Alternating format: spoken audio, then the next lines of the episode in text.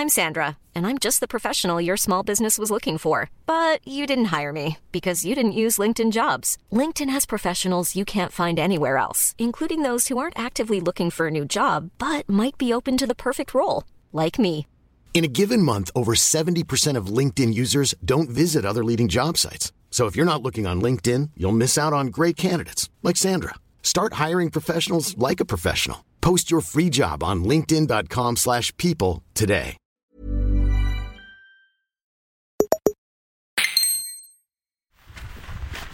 Nada. Es la 1 y 10 del mediodía del sábado 28 de octubre de 2023. Estamos andando por el campo de Torrelodones, ¿no? Sí. Eh, estamos haciendo un programa atípico porque además siempre hemos hablado que nos habría gustado grabar un programa juntos. No contamos los directos, que también en realidad es un poco eso, pero como juntarnos los dos para grabar. Y hoy hemos decidido hacerlo de esta manera por un motivo especial, ¿no, Javi? Claro, eh, no sé, o sea, esto no lo hemos hablado antes, pero bueno, no sé si o sea, decir el motivo así eh, a cara de perro o directamente pues que...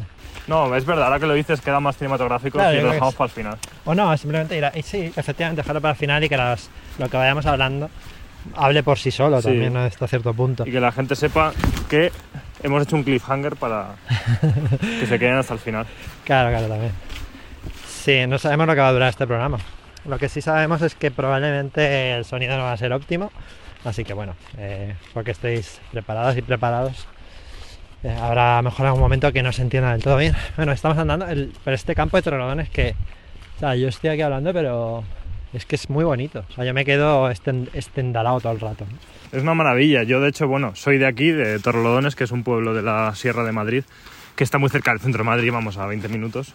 Y yo he crecido aquí y, de hecho, literalmente, pasaba antes con Javi. eh, yo vivía en una casa que estaba a 5 minutos de este campo y me lo conozco.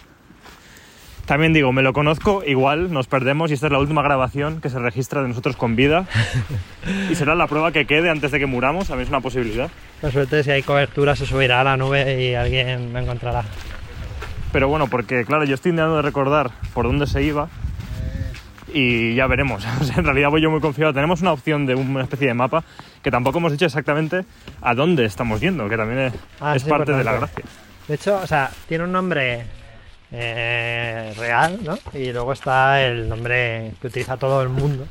Sí, porque aquí en Torrelodones, quien haya venido, lugar de interés histórico en realidad no, lo único que tiene es una torre alrededor, o sea, rodeada por lodones, que es el árbol que había, entonces pues el nombre no tiene mucho misterio, Torrelodones. Me gusta, me gusta. Pero está guay porque es como una torre así muy pintoresca y se ve desde la carretera. Y luego tiene otra cosa que es muy característica, que es una mansión en lo alto de la montaña, que parece la típica el castillo de Drácula, básicamente. Sí, sí, es muy impresionante. O sea, impacta mucho. Yo la primera vez que la vi me quedé flipado. Y ahora de camino para acá en el coche la hemos vuelto a ver y es una vista impresionante. El nombre popular, ¿cuál es? Dilo tú.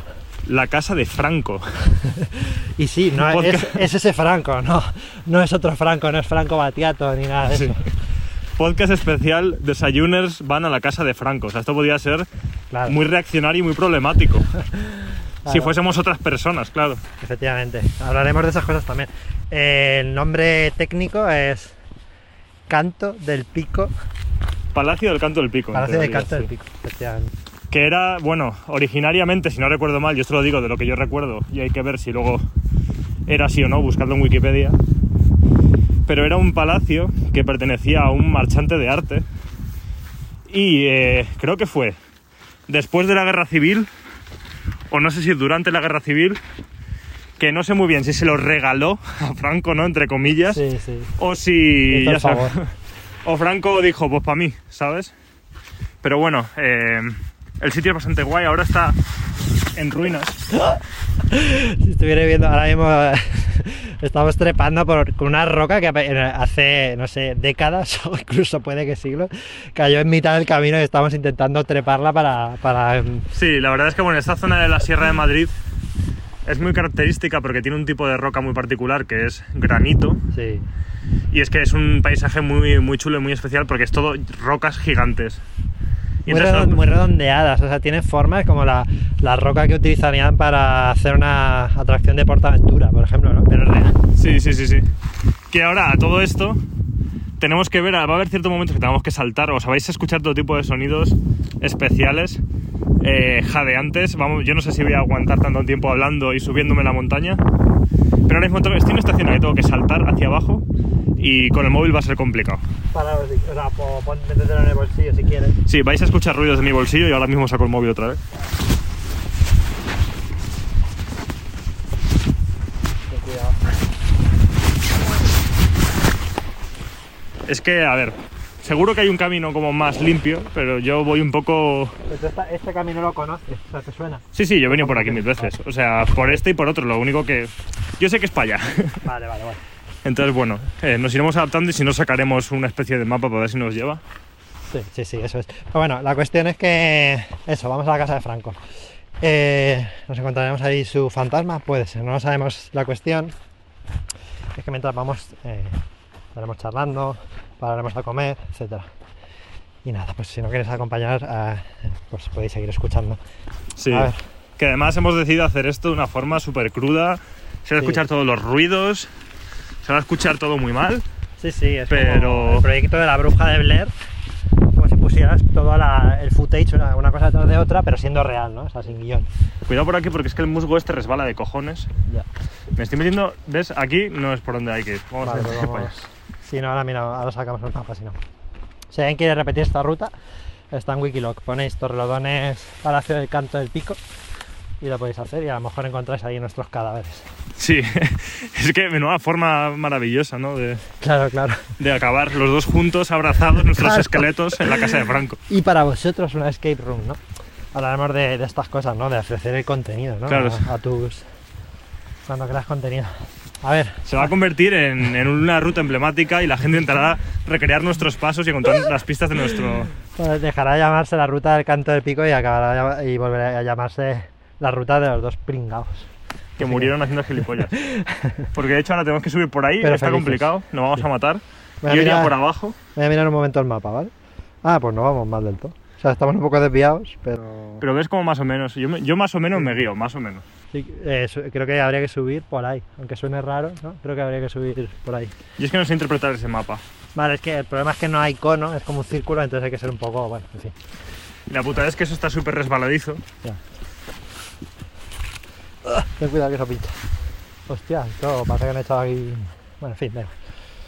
Yo de pequeño recuerdo que venía por ahí con mis padres y siempre iba acojonado porque se subían por estos sitios, mm, justo lloviendo o acabando de llover. Y yo diciendo, pero si es que me voy a matar estos putos padres. Ten cuidado que esto resbala. Vamos a parar un momento la grabación. Vale, paramos. Que nada, que hemos tenido que parar un momento porque estábamos por una ruta un poco extraña. poco Porque al final ir de improvisado es lo que tiene, pero más o menos nos hemos ido reconduciendo de forma natural porque, aunque yo no me acuerde, se encuentra el camino. Y ya podemos empezar a vislumbrar las vallas de la zona prohibida, la que nos vamos a meter, porque en realidad está prohibido. Claro, efectivamente. Y de hecho, también hay que por a- añadir al lore, que yo creo que no hemos terminado de contarlo, que bueno, básicamente eso era el Palacio del Canto del Pico, era un palacio de un marchante de arte que se lo dio o se lo arrebató Franco durante la Guerra Civil o al final. Esos son mis datos históricos, no me acuerdo nada y os lo digo como me suena. Eh, Y eh, claro, aquí en Torrelodones pues siempre ha sido un sitio en el que los chavales se subían a hacer botellón. Básicamente es que no, no tiene mucho misterio. Que no es un sitio para subirse muy fácilmente de botellón. sobre todo para bajar. Claro. Y ayer que venía en autobús nocturno veía a los chavales ahí borrachos subirse y dice, así en esas condiciones, bajar de Claro. aquí. pues, no, no, fuera de coña. Claro. Ha habido varios casos de chavales que se han matado, las cosas como son. Sí, O sí, sea, de claro, o sea que- gente borracha que han hecho botellones y se han matado. Nada, está, está. Es, es así. Pero bueno, que a lo que iba es que eh, por dentro está destrozado, lleno de grafitis, porque la gente se colaba ahí, ya eso se abandonó. No, en teoría pertenecía a alguien, no sé muy bien a qué. ¿A quién? No sé si a la familia Franco, no tengo ni idea. Y en cierto momento es como que mm, se quedó totalmente abandonado y se liaba mucho porque la gente iba ahí y lo guarreaba y lo destrozaba. Y eh, ha tenido como varios casos, siempre había leyendas de ahora no se puede subir a la casa de Franco porque han puesto perros y te matan, o plan, cosas así, que realmente luego siempre subíamos y no pasaba nada. Y la última que pasó es que hace unos años, en teoría, unos chavales subieron, la liaron y la incendiaron. Hostia. Que tú la ves desde fuera, como es medio de piedra y tal, pues se ve bien. Claro. Pero no sé qué pasó que se incendió y ya como que una vez más se volvió a prohibir. Eh, creo que la compró unos, unos americanos, no. Compraron el terreno unos ingleses para hacer un hotel o no sé qué Hostia. hostias, pero luego nunca se ha hecho nada. O sea, es que eso sigue siempre. No sé, está medio maldito. Sí, no, pero la verdad es que es impresionante buscar imágenes por ahí porque llama la atención. Visto desde lejos ya llama la atención. Se nota que es un, un sitio con una energía como muy peculiar. Sí, y a mí me gusta mucho una zona que hay antes, que le llamo como la zona de la bruja de Blair, más que nada, porque es una zona un poco más llena, no tiene tantas rocas de estas, y con más pinos y tal, en la que siempre que vas encuentras como los típicos tótems de madera que se supone que hacen las brujas, que a saber quién lo hará. Bueno, tengo que decir a todo esto que yo he subido alguna vez, y siempre se ha dicho, y en cierto modo me lo creo, que la gente subía a hacer rituales satánicos a Claro. la casa de Franco. Qué mejor sitio. Y yo me he encontrado cadáveres de, de cabras sacrificadas y cosas Joder. así. O sea, que, que sí, que se han hecho cosas ahí, quiero decir. ¿no? Pobres cabras. Sí, sí. Vaya tela. Ya, tío. Sí, no, está claro que. O sea, si yo tuviera que hacer un ritual satánico, este estaría en mi top 5 de sitios a los que Hombre, acudiría. es que supongo que habrá salido en cuarto milenio, un poco red Ah, pero seguro, habrá seguro. salido probablemente. Bueno, de hecho, no seguro que ha salido. Es que yo Sí. no lo he visto el capítulo, no me acuerdo, pero estoy convencido de que ha salido. Sí, seguro. Porque es como típico sitio muy emblemático, ¿sabes? Seguro De hay historias Una puta casa en mitad de la montaña, que es que. Carmen Porter y, y Iker aquí eh, eh, llegando. ¡Hostia! Cuidado, como cuidado. nosotros, ¿no? Aquí. Eh, es que esto ocurre un poco, ¿eh? No te creas. Sí, sí, no, hay que tener cuidado. De poco cuidado. Pero bueno, a ver, vamos a un poco ya al melme de la- del asunto. Yo tenía. una- Ah, Hay un melme. No, no, pues sí, pero no. Da igual, es un melme muy disperso. O sea, es un melme que se llegará como, pues eso, eh, quien tenga. Quien quiera escuchar esto entero, pues un poco lo verá el melme. O lo querrá sacar. La cuestión es que yo tenía una. Una reflexión, una reflexión que quería compartir contigo para, para empezar, eh, por así decirlo. Eh, y no sé, que me des tu opinión. Hay un. eh, creo que era un místico del siglo VII que se llama Shantideva, que tiene una. Bueno, él decía, no sé si era literalmente esto, lo voy a decir un poco por encima, pero tenía una reflexión que era. Busca lo que es bueno para ti y aprende a que te guste. Mm. Me parece revolucionario. Quiero decir, en el sentido de que normalmente actuamos al revés, ¿no? Vamos como ahí intentando buscar cosas que nos gusten, eh, tal y cual. Y esto es al contrario, como reflexiona, ¿no? Con tu cabeza, fríamente, cuando tú estés ahí tranquilo, lo que es bueno para ti y aprende a amarlo, aprende a, a que eso forme parte de tu vida. No sé qué opinas tú de eso. Hombre, es muy interesante, no había escuchado yo esa frase, pero sí que va en la línea de cosas que he estado pensando los últimos años sobre que al final en la sociedad contemporánea es como que muchas de las cosas que nos gustan o que hacemos las hacemos por inercia y no por una decisión como propia, meditada de qué es lo que queremos, ni por algo que nos resulte natural, ¿no? No quiero ponerme, ¿cómo se dice? Es que yo no sé estos términos, especista, no, es como, no sé, esta gente que siempre dice, es que somos monos todavía y tenemos que hacer las cosas de los monos, no, no me voy a poner en ese plan, pero sí que es verdad que a nivel genético es como que no hemos cambiado mucho desde hace 20.000 años, ¿no? Y el caso es que, que hay cosas que nos resultan un poco más naturales. Por ejemplo, ir a la naturaleza. No sé quién me va a argumentar que es malo ir a la naturaleza o que no nos conviene. Ahora, de hecho, estamos en la naturaleza y yo siempre que vengo flipo cómo se me despiertan todos los sentidos y cómo me llena el alma, entre comillas. Entonces, hay cosas como que nos resultan naturales y son buenas. El ejercicio físico es algo bueno y natural. Pero la vida que tenemos y, sobre todo, como yo siempre digo, el capitalismo y el trabajo nos separan de lo que nos sienta bien y de lo que es bueno para nosotros por todos los medios y quieren convertir en natural algo que es totalmente innatural para, para nosotros. Entonces, a veces, que es un poco continuando lo que decías, Javi, nos tenemos que ver forzados a volver a recuperar lo que realmente es bueno para nosotros, aunque nos resulte antinatural, porque la sociedad nos ha hecho separarnos de lo que nos resulta natural.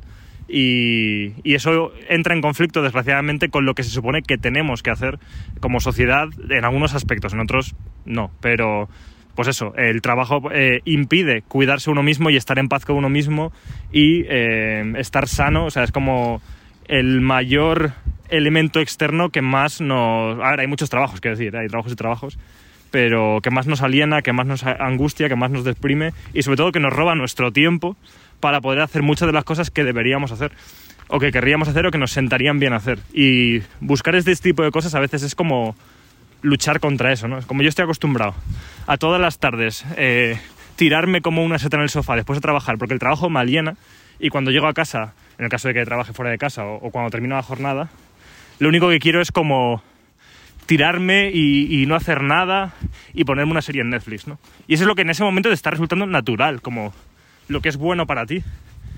pero en realidad no, tendrías como que forzarte a salir a andar, por poner un ejemplo.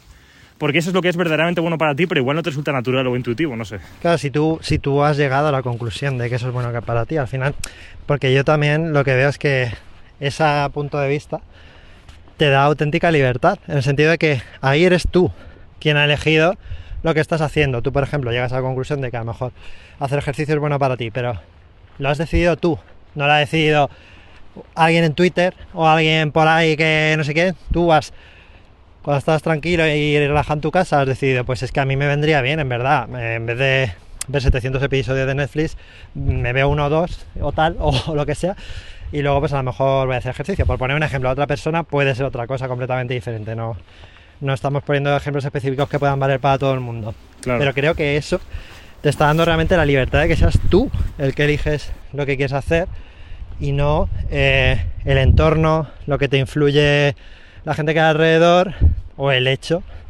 de querer, eh, pues eso, simplemente alimentar tu ego para incluso cumplir expectativas de otras personas que muchas veces en verdad no te importan, ¿no? Sí. Hemos llegado a una zona que tiene una valla y aquí sí que es importante saber cuál era el punto por el que se entraba. Porque me tengo que acordar.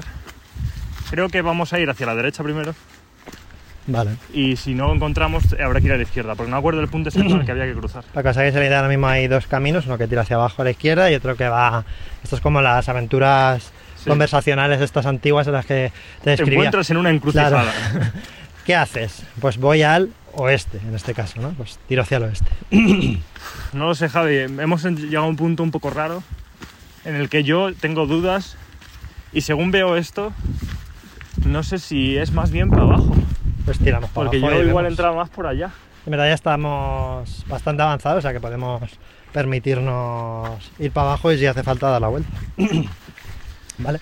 Sí, pero poco- bueno, Esto es un poco como celeste, ¿no? Ahí trepamos, estamos trepando nuestra propia montaña. mientras hacemos un programa que no tiene nada que ver con lo que estamos acostumbrados a hacer. No acostumbrados, sino lo que solemos grabar. De hecho, te voy a decir una cosa, eh, y esto que sirva de autocrítica, bueno, no autocrítica, pero autoconsciencia sobre todo, que es, estamos haciendo algo que es un poco eh, lo opuesto a lo que, de lo que estamos hablando. Estamos en el campo y estamos aquí en nuestra puta bola. Generando contenido. Claro, generando contenido, pero todo tiene una explicación, todo tiene un porqué y a lo mejor todo tiene hasta una cierta coherencia. Así que, Sí. fíjate. De hecho, pues eso es como el videojuego celeste que, va, que todo el mundo lo conoce. Es un juego en el que eh, Maddie. Maddie sube una montaña. Maddie, ¿no? Madeline, sí. Madeline, Madeline, Madeline, puede ser, no sé. Bueno, ya sabéis quién es. Bueno, Maddie y Madeline valen lo. Al final es lo mismo. Y eh, es una metáfora de bla bla bla y todo eso. Y al mismo tiempo es un juego que te genera ansiedad porque es muy difícil. Entonces, claro, Sí, sí. Y a la vez superar esa ansiedad es lo que es el reto del propio juego en sí. Claro, combate de ansiedad o da ansiedad, ¿eh? Eso, eso es interesante. Estoy observando, yo estoy aquí en silencio escuchando a Javi y observando el entorno porque. Porque, porque, porque no, o sea, no te preocupes Javi, en un momento va a haber que trepar una valla como esta. No hay No que me importa, treparla. si hay que treparla, se trepa. Bueno, que no está un poco oxidada, igual lleváis a urgencias después. Claro, la Pero es que hay una zona en la que se podía entrar y no la estoy reconociendo a primera vista. Y Vale. me suena que si es hacia algún lado es más hacia la izquierda que hacia la derecha. Ahora, es probable igual- que después de que le prendiera fuego y quemaran una cabra, pues no hay- ya no haya ningún sitio por donde entrar, ¿no? Ahora esté todo cerrado, pero da igual, vamos a seguir avanzando. Como Maddie o Madeleine, hacia arriba de la montaña, en este caso hacia abajo, estamos bajando. Anda, aquí está el agujero. Sí, hay que tener cuidado de no pillarse el tétanos Vale, y ya está. pues muy bien. Vamos a parar un segundo si quieres. A los honores. Ya hemos llegado a la casa de Franco. Sí, al final estamos vivos de momento, pero lo hemos conseguido. Es que al final hemos ido por un camino que no es el que yo solía venir y nos hemos encontrado unos agradables NPCs a las que les hemos preguntado el camino, nos han orientado muy bien. Y, y nada, al final hemos encontrado algo por el que meternos. Y ha sido mucho más directo. Yo es que daba un camino como mucho más largo, rodeando por un bosque, el bosque ese, que hablaba antes como de la bruja de Blair, y por el que me gustaría que vayamos a la vuelta. Pero bueno, hemos llegado. ¿Qué te parece, Javi? ¿Qué tal? Me parece un sitio impresionante, muy llamativo, la verdad. O sea, no sabría decirte en qué está inspirada esta arquitectura, porque tú que a lo mejor tienes algo más idea. No Sí, a ver, no, no es no es ningún estilo, básicamente es ecléctico, que se dice, o yo qué sé, porque ni siquiera es neogótico, tiene una, bueno, ya no me acuerdo los términos, yo antes cuando estudié esto me acordaba cómo se llamaba, Eh, Es pero que mezcla, pues si te das cuenta hay arcos que parecen árabes, Sí. luego hay... una eh, columnilla un poco más románica. Esto es más románico, efectivamente, y luego pues eso, tiene un punto gótico. Y luego tiene un punto gótico. Tiene el típico, es que no sé cómo decirlo, como el frontal de la casa, como escalonado, como en pico, como si fuera. Eso en el norte de Europa es muy habitual. la- bueno, era muy habitual en el gótico hacer ese tipo de casas. Sabéis a lo mejor si. más o menos lo que quiero decir. Pero bueno, que es, una, es un estilo muy ecléctico, no es de ninguna época. O sea, esto está hecho. no sé si fue en el siglo XVIII o algo así, no es una- como en el XIX, no. Mm. Y bueno, y mola mucho. Lo que es una pena, que le decía Javi, que es como muy de señor mayor, pero es la realidad. O sea, hay que madurar en algún momento de tu vida y decirlo. que es una pena que esté todo lleno de putos grafitis porque es innecesario. Y mola, como que esté decadente, mola, porque es decadente, está en ruinas y es como tiene que estar. Pero una mierda de grafitis por todos lados que estropean mucho la estética del sitio, es una pena. Sí, es que a ver, yo lo que te decía es que mm, es un poco, la gente necesita un poco alimentar su ego, ¿no? Viene aquí y no haces un grafiti, imagínate, ¿no? Yo tengo que Mm. mear, ¿no? Para marcar que yo estaba aquí. Al final lo Mm. importante no es estar aquí, no es, ver, es, eh, no es ver esto, lo importante es que yo y que la gente sepa que yo he estado aquí, ¿no? Es, es un poco... Eso es así. Que es un tema también que yo quería hablar en este sentido, porque tiene mucha relación con, con la creación de contenido, ¿no? Antes hablábamos medio de coña, ¿no? El tema de estamos aquí en mitad del campo y estamos creando contenido. Pero uno de los motivos que nos han hecho hacer este programa también es eh, el hecho de que te comentaba, y creo que por suerte tú estás un poco en el mismo punto, que da la sensación de que a veces eh, esto de crear contenido es poco más que, ¿no? que, que intentar alimentar tu ego, porque en verdad haces un programa, yo que sé, que hable de videojuegos, que hable de cine, que habla de tal, pero es que hay 800 mil millones ya que hablan de eso. Entonces, realmente, ¿qué estás aportando tú a todo ese ruido? ¿Qué estás aportando más allá de dar tu opinión eh, y hablar de los mismos temas de los que está hablando todo el mundo? ¿no? Nosotros que nos movemos más en el mundo de los videojuegos, pasa algo, ¿no? Yo que sé, Microsoft compra Activision Blizzard y hay 800.000 programas random que están hablando todos de lo mismo, ¿no? Todos, unos repiten lo mismo e incluso algunos se copian a otros y dicen casi las mismas palabras. Es como, ¿qué está aportando? Más allá de que tú salgas ahí y te vean a ti diciendo eso, ¿no? Sí, a ver, yo no quiero ahora como rebatirte en ningún sentido porque de base Rebate, estoy de acuerdo. rebate. En términos generales estoy totalmente de acuerdo y esa también es mi opinión. Dicho eso, según lo decías, como siempre intento dar la vuelta a las cosas para ponerme como en otros puntos de vista y pensar en algunos casos que igual no sean del todo así, Claro. por poner eh, algún contrapunto. Y creo que también como yo, por ejemplo, que tengo otro podcast, que es un podcast de videojuegos, en el que hablamos en realidad también de lo mismo de siempre, eh, hay algunos casos, siempre, siempre que se hace este tipo de cosas, siempre hay un factor de alimentar el ego. Eso es indudable. O sea, está ahí. El tema es que para algunas personas será lo principal y lo que más peso tenga, y para otras estará ahí, pero no será tan importante. O sea, nosotros siempre hemos hablado de que haciendo este podcast, siempre hemos tenido esa parte de alimentar un poco el ego, es así.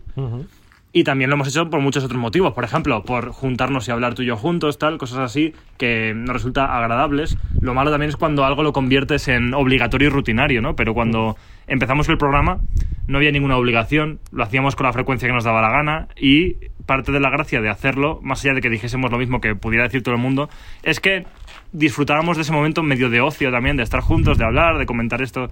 ¿Sabes? Lo mismo que habríamos hecho si hubiésemos quedado. Mm. Igual a lo mejor eso era lo mejor, ¿no? Quedar y no tener que subirlo a ningún sitio. Eh, pero quiero decir, es lo mismo, ¿por qué cuando quedo contigo hablamos de un tema?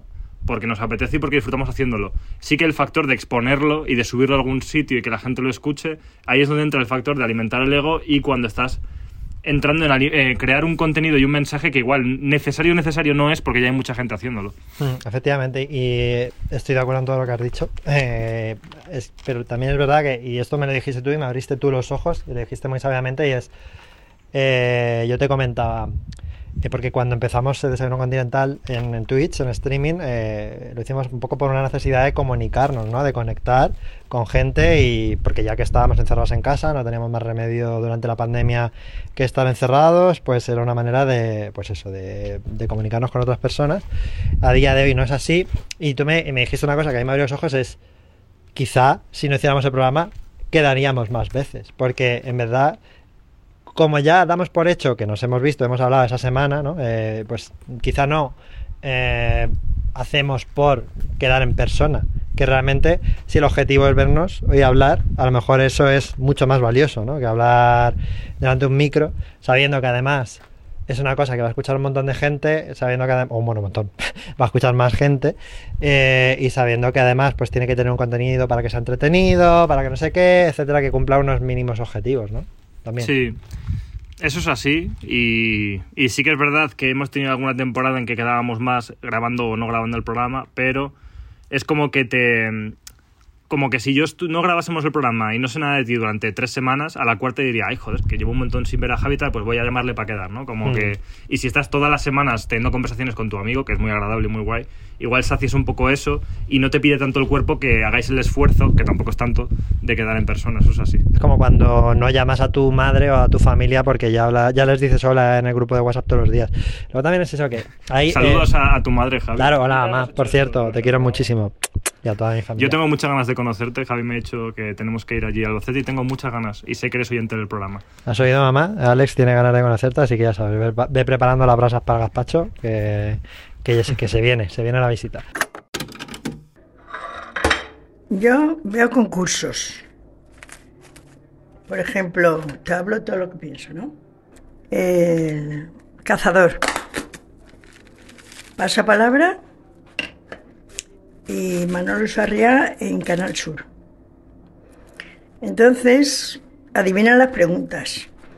Pero cuando hablan algo de fútbol, no acierta ninguno porque no entienden de fútbol ninguna persona inteligente. O sea, ¿tú crees que cuanto más inteligente es una persona, menos sabe de fútbol? Menos sabe de fútbol. Curioso eso, ¿no? Yo para mí lo he visto toda la vida, lo he comprobado. Y mm, Para mí toda la vida. entonces, aquella vez que fuiste a ver el partido de fútbol de Iván, de Horrible, horrible. A los dos minutos o sea, tú era la primera vez que ibas a un, a a un campo. campo. de fútbol, ¿Y qué ya- viste ahí cuando llegaste? Pues gente corriendo para un lado y para otro, yo no me enteraba de nada. Y entonces pregunté por un reloj que había muy grande y dije, ¿y eso qué es? Y dice, pues hombre, el, el tiempo que juegan los partidos. Digo, ¿y eso lleva dos minutos? ¿Y cuánto dura esto? Dice, pues tres cuartos de hora cada vez. Digo, pues me voy a pasear al parque que yo aquí no me quedo. y te fuiste al parque. Soy poco inteligente a lo mejor, pero yo fútbol, desde luego, no. Pues me- Mis nietos han sido futbolistas y no he ido nunca a verlos porque no lo aguanto. Hiciste lo mismo que habría hecho yo, vaya. que es verdad, te digo la verdad. Em, además, viniendo de lo que decíamos, efectivamente hay. eh, es que hay cosas ya para cada una de. Si lo que te interesa es llenar tu tiempo informándote sobre em, productos culturales, por ejemplo. Si quieres, es- si quieres oír hablar de videojuegos, escucha el podcast Reload, que es el mejor podcast de videojuego que hay, junto con el de Nivel Oculto, que también es muy bueno, pero son conceptos diferentes, ¿vale? Eh, porque Víctor Martínez y Pep Sánchez, bueno, y su equipo, son la gente que más sabe de videojuegos de España y tiene una pasión increíble. Luego escuchad Nivel Oculto porque además todos los, todas las personas que participan en, en ese podcast yo las quiero muchísimo y creo que es un contrapunto porque no van más allá de la actualidad. Ok, eh, si queréis escuchar sobre cine, pues tenéis Choque Juergas, que realmente son unos genios. eh, eh, o sea, no se me ocurre mejor manera de hablar de cine o de series como lo hace Choque Juergas, ¿no? Hay como para cada cosa ya realmente referencias increíbles que realmente yo oh, no considero que pueda aportar mucho más de eso, más allá del jijijaja, ¿no? Sí, son los que conocemos además, porque seguro que yo que sé, por ahí hay podcasts de cine que son cojonudos. Yo Claro. antes no escuchaba el, este de Deforme Semanal y realmente no es que sea un podcast de cine, ni mucho menos, es como otra cosa. De forma semanal es la hostia, eh, eso, eso es muy es, es muy gracioso, ¿no? O sea, hablan de temas, o sea, cogen un tema y lo desarrollan las dos, van hablando ahí. De hecho, Guisa, una de las dos que hacen de forma semanal, sí que hablaba bastante de cine antes en sus reviews fuertecitas, que era una cosa que hacía para YouTube, y eran vídeos muy chulos, muy bien hechos además, Sí. con muchísimo gusto. Y aparte que es que son unas genias, yo, es- para mí son inspiradoras, pero es que claro, yo no me veo, o sea, me veo capaz de disfrutar de forma semanal, no me veo, no sé si me veo capaz o con la energía de hacer algo así, porque también llevar, o sea, por ejemplo, lo que hace Isa Calderón, que invierte una energía brutal, o sea, es como que pone todo su alma en eso que está diciendo, para mí su- supondría un proceso devastador, quiero decir, no, no sería capaz de, de- de invertir tanta energía como pone ella a la hora de, de hacer contenido y soy feliz disfrutando. ¿No? O seríamos capaces si, por ejemplo, viviésemos de eso. Si ese fuese nuestro trabajo, tú imagínate, es que esa, esa es la realidad, es el mundo en el que vivimos, ya está. Mm. O sea, al final, eh, eh, si yo supiese que ese es mi trabajo y que la energía del trabajo lo voy a dedicar a eso, le Mm. pondría muchísima más energía de la que le puedo dedicar a este programa, porque al final, mm, como todos, tenemos mil cosas que hacer y ya salimos agotados del día a día, Sí. y evidentemente, eh, como explotarnos más en nuestro tiempo libre, pues es siempre complicado. Y cuando te puedes dedicar a eso y eso es lo que te sustenta, Mm. pues lo haces, eh, te implicas más por la responsabilidad que supone y a la vez te puedes permitir más dar toda tu energía a eso. Nosotros no estamos en ese contexto. Claro, hay, eh, hay un factor que, que te motiva, aunque no sea algo como muy aspiracional o algo por el estilo, te motiva a seguir haciendo. Por ejemplo, los dos tenemos un trabajo, por suerte los dos tenemos un trabajo que nos gusta, pero evidentemente no todos los días estamos en el mood de que nuestro trabajo te levantas y lo que más te apetece hacer es justo lo que te toca hacer ese día. Yo últimamente la verdad es que sí, pero creo que es porque yo también lo he trabajado mucho a nivel personal, pero ya hablaremos más adelante de eso si hace falta.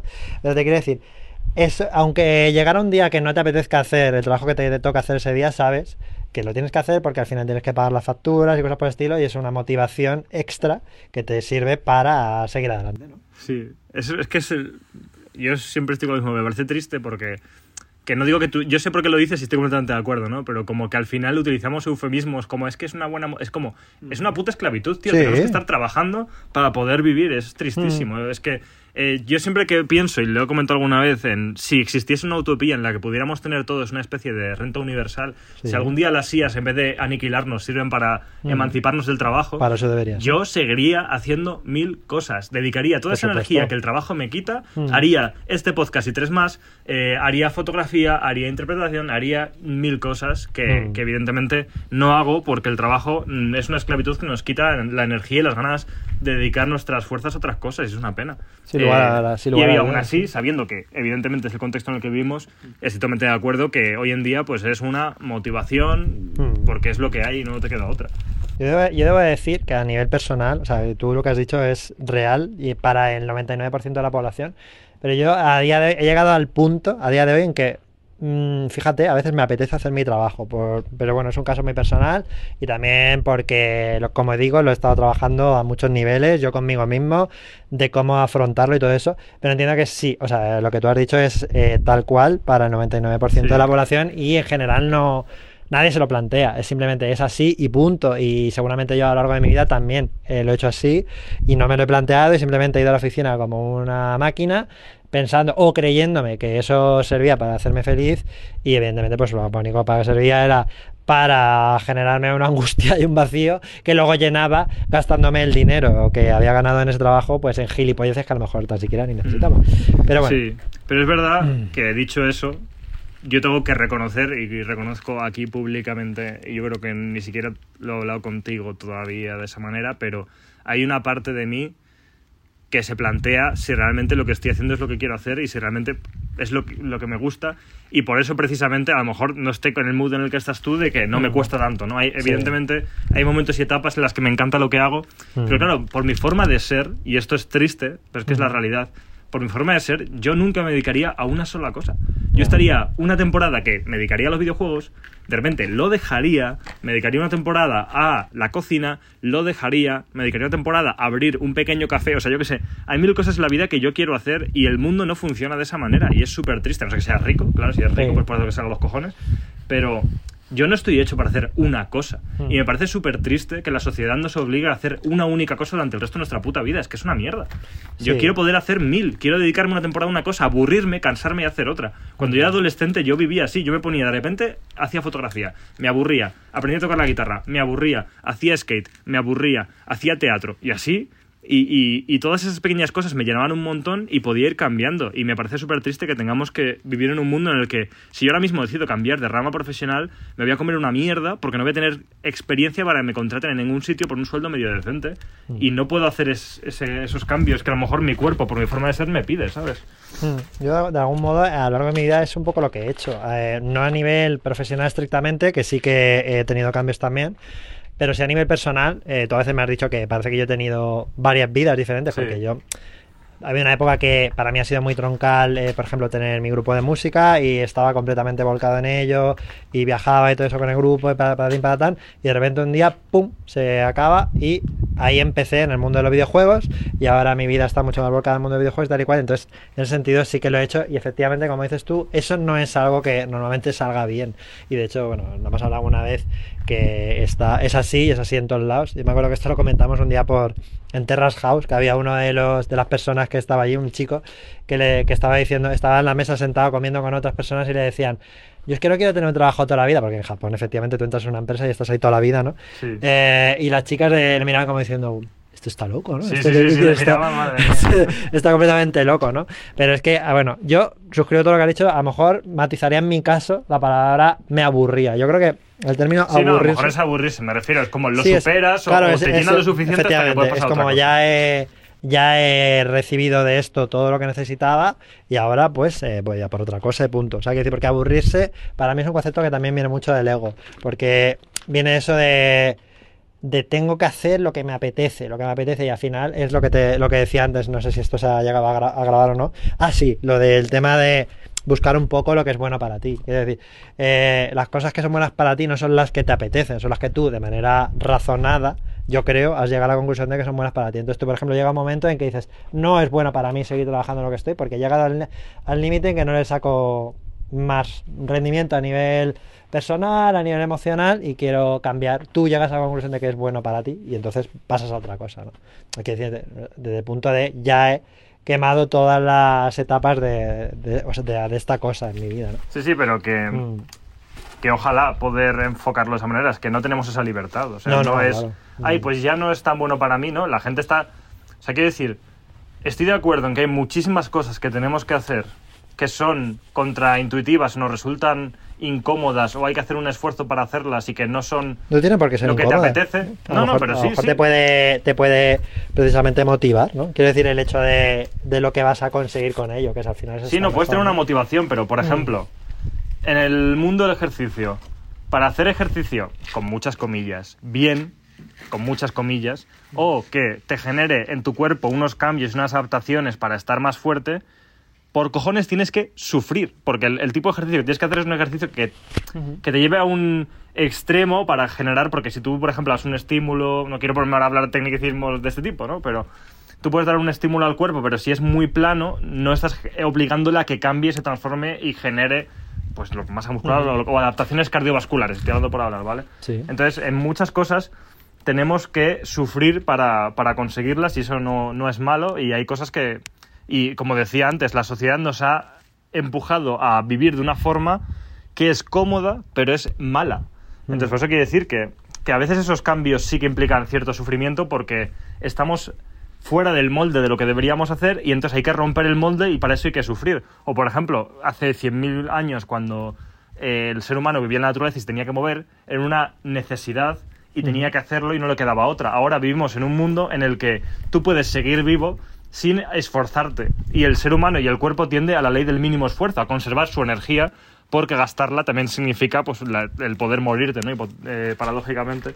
Mm. Entonces, todo lo que sea salirte de la zona de confort es un esfuerzo y un sacrificio y es molesto y es incómodo y a la vez es lo que te viene bien. Entonces sí que hay un gran campo de cosas que son incómodas, pero son las que te vienen bien y tienes que sufrir para hacer lo que te viene bien.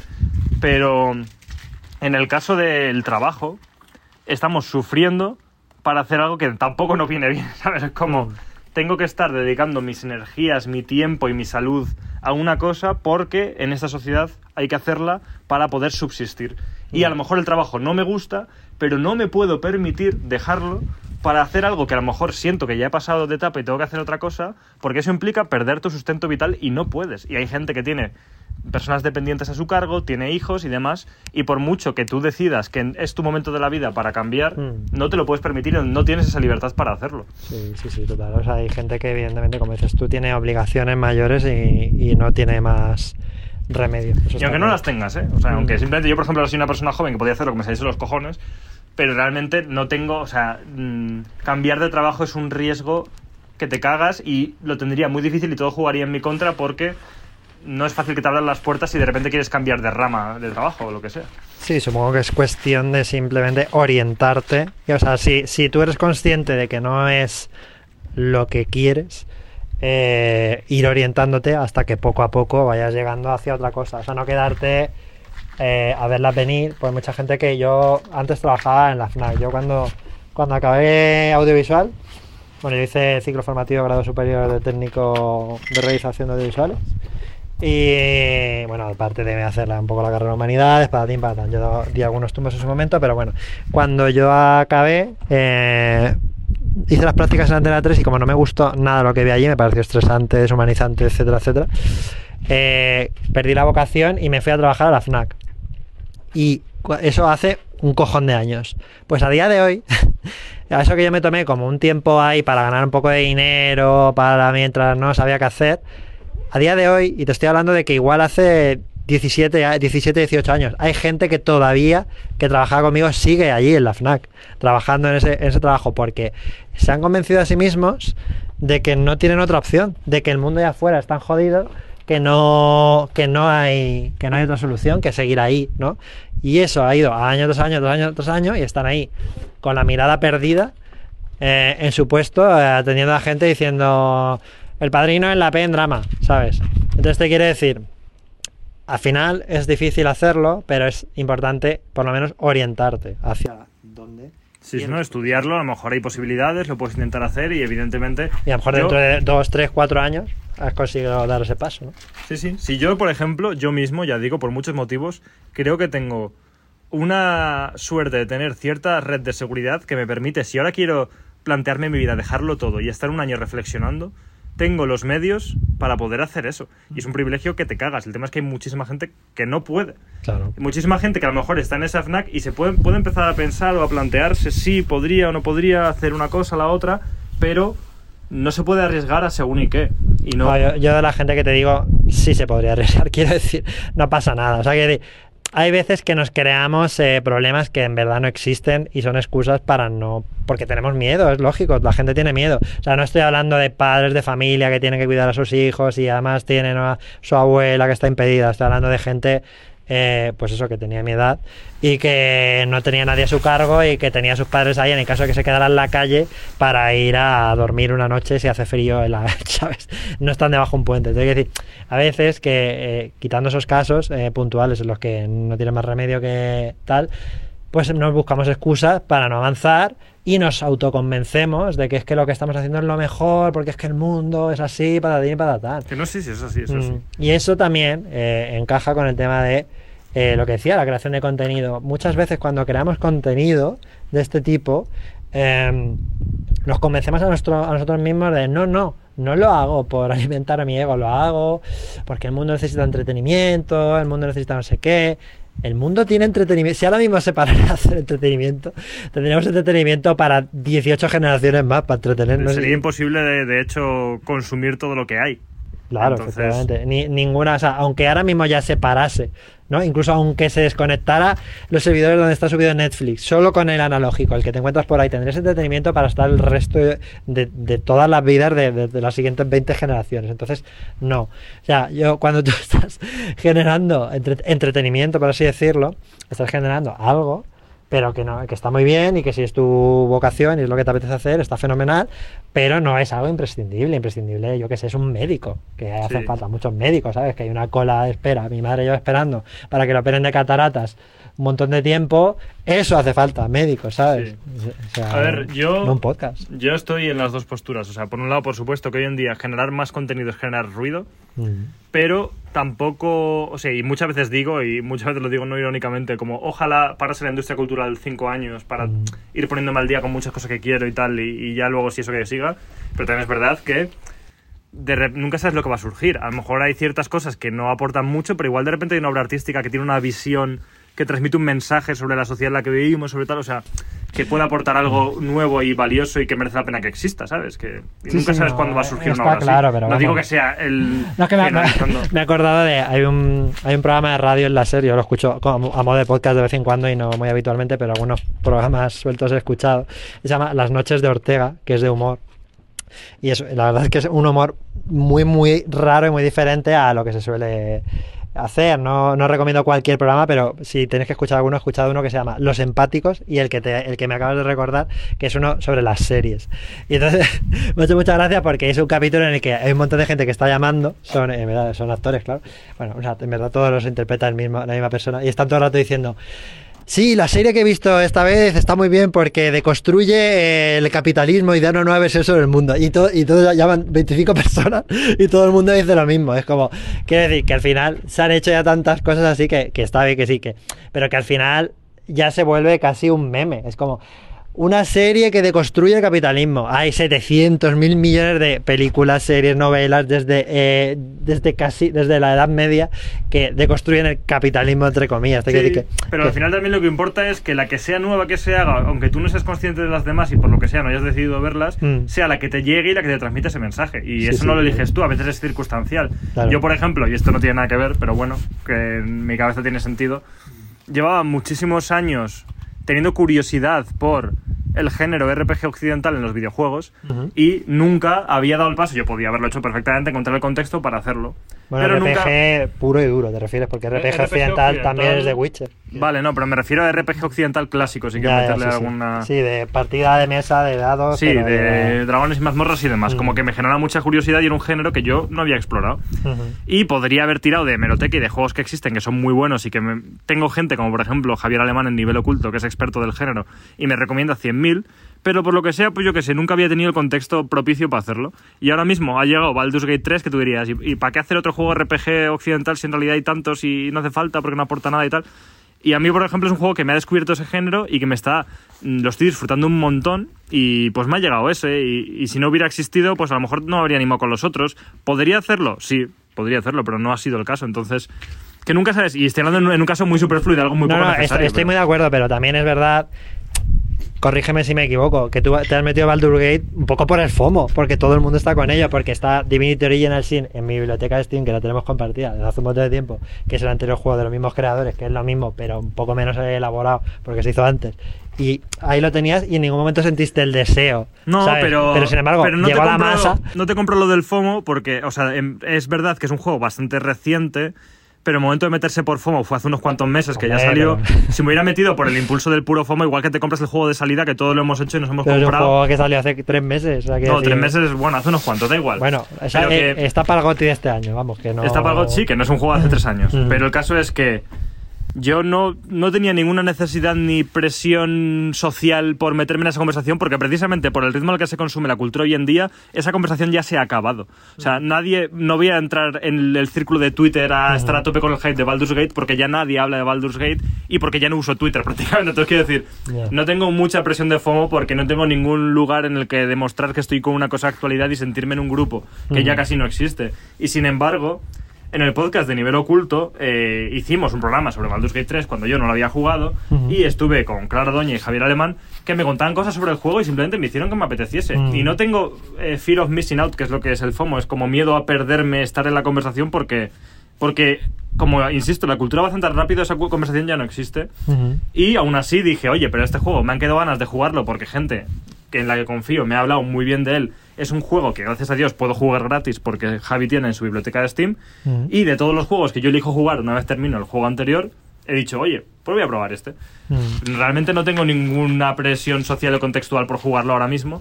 Y simplemente sé que es tan bueno, o por lo menos se ha dicho, y yo Ujú. lo corroboro con lo que he jugado, que es un juego sobresaliente, Ujú. que merece la pena jugarlo. Da igual cuando lo juegues, lo podía haber jugado dentro de tres años, me da igual, Sí, no, sí. no había prisa para hacerlo.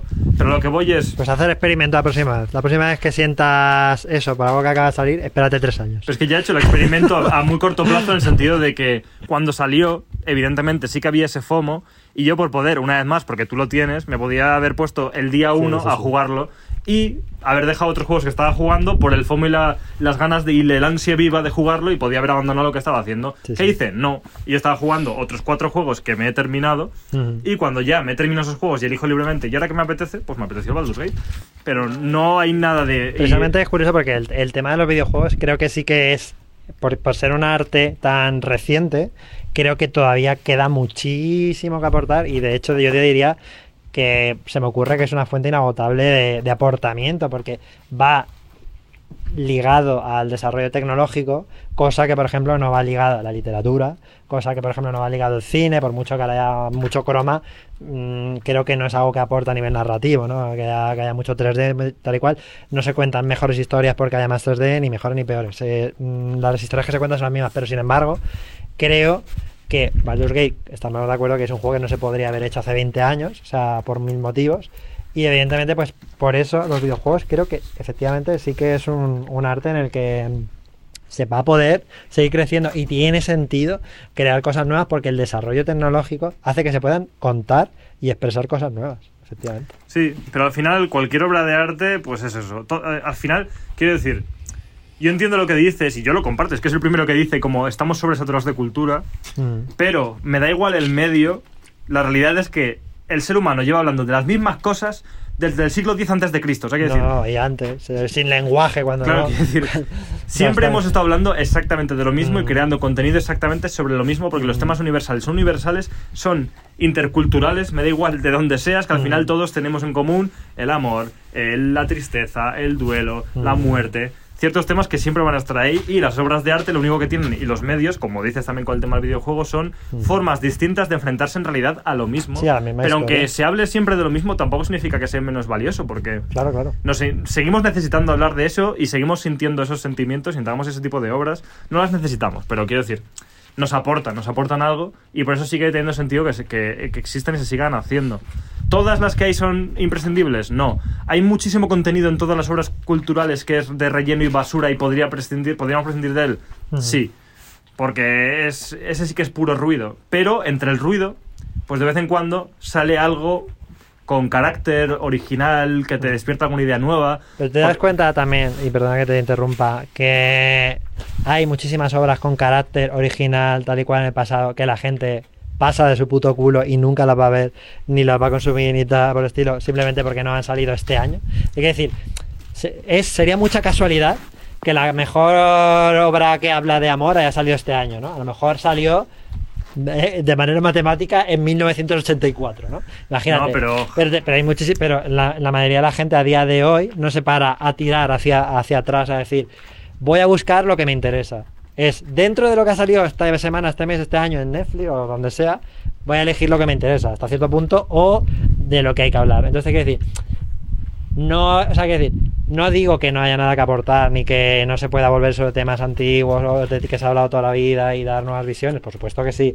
Pero hay que decir, al final nos movemos dentro de una horquilla que es relativamente lo reciente, ¿no? O sea, ya sea Baldur's Gate, ya sea las películas que han salido este año o las series que han salido este año, ¿no?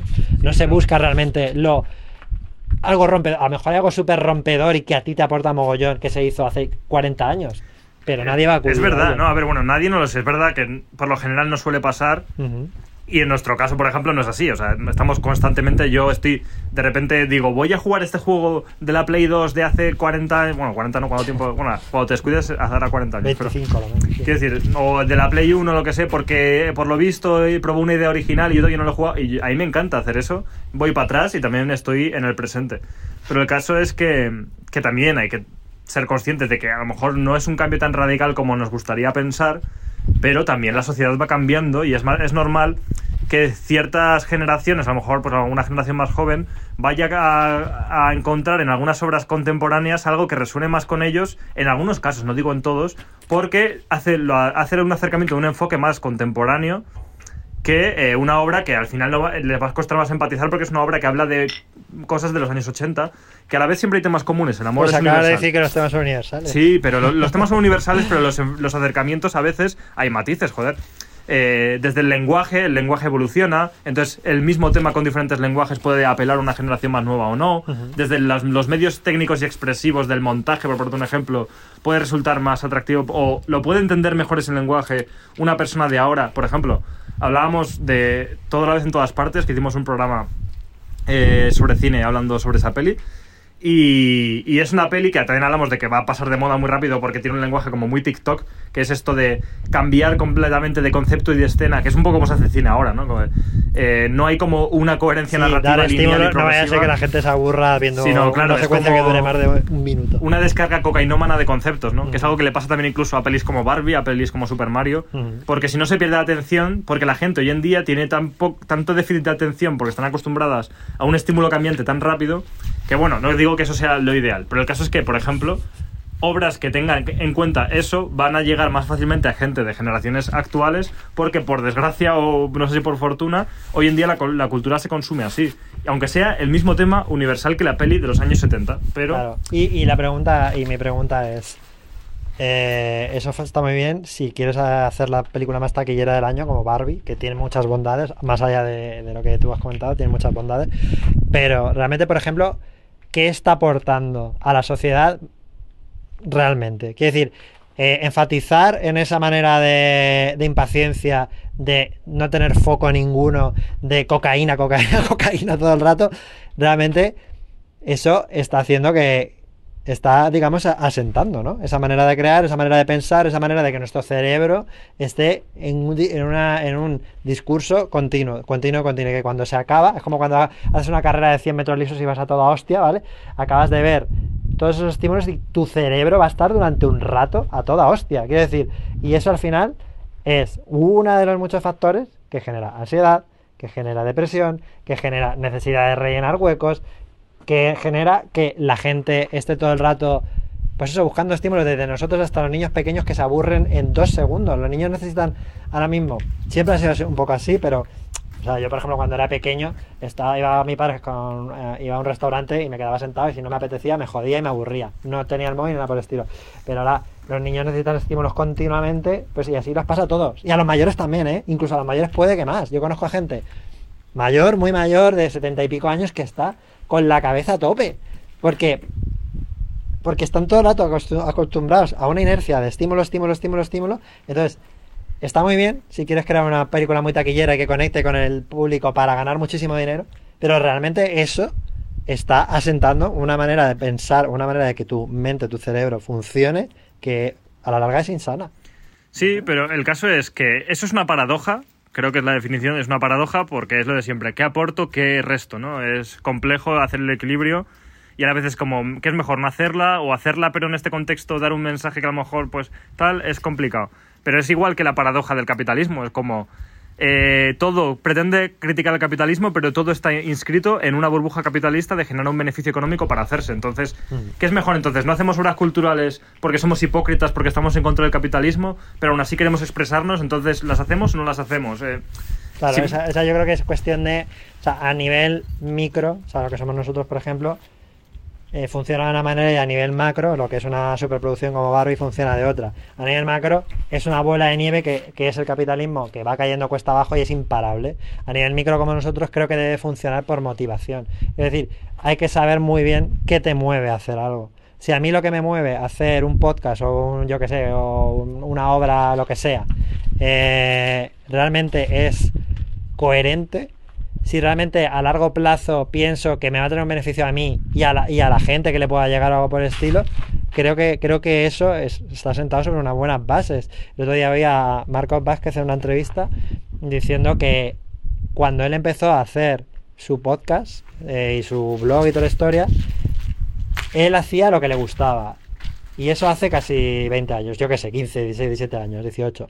Y eh, de la gente que empezó en ese momento, el 90% ha desaparecido, porque hacían lo que se llevaba. O sea, ahora está de moda no sé qué, ahora está de moda no sé cuánto, y hacían eso. ¿Y qué hicieron? Se quemaron, se quemaron y se fueron a la mierda. Sin embargo, él continúa porque él, aunque fuera antiintuitivo, buscaba qué le interesaba realmente a él y eso lo plasmaba ahí. Creció de una manera más lenta, la cosa fue más despacio, pero a día de hoy sigue haciéndolo porque le gusta, ¿no? Entonces creo que la motivación a nivel micro en nuestro caso es importante. Evidentemente para Greta Gerwig pues la motivación no puede ser esa, porque ella tiene un encargo de la hostia que es hacer Barbie y lo ha hecho lo mejor posible.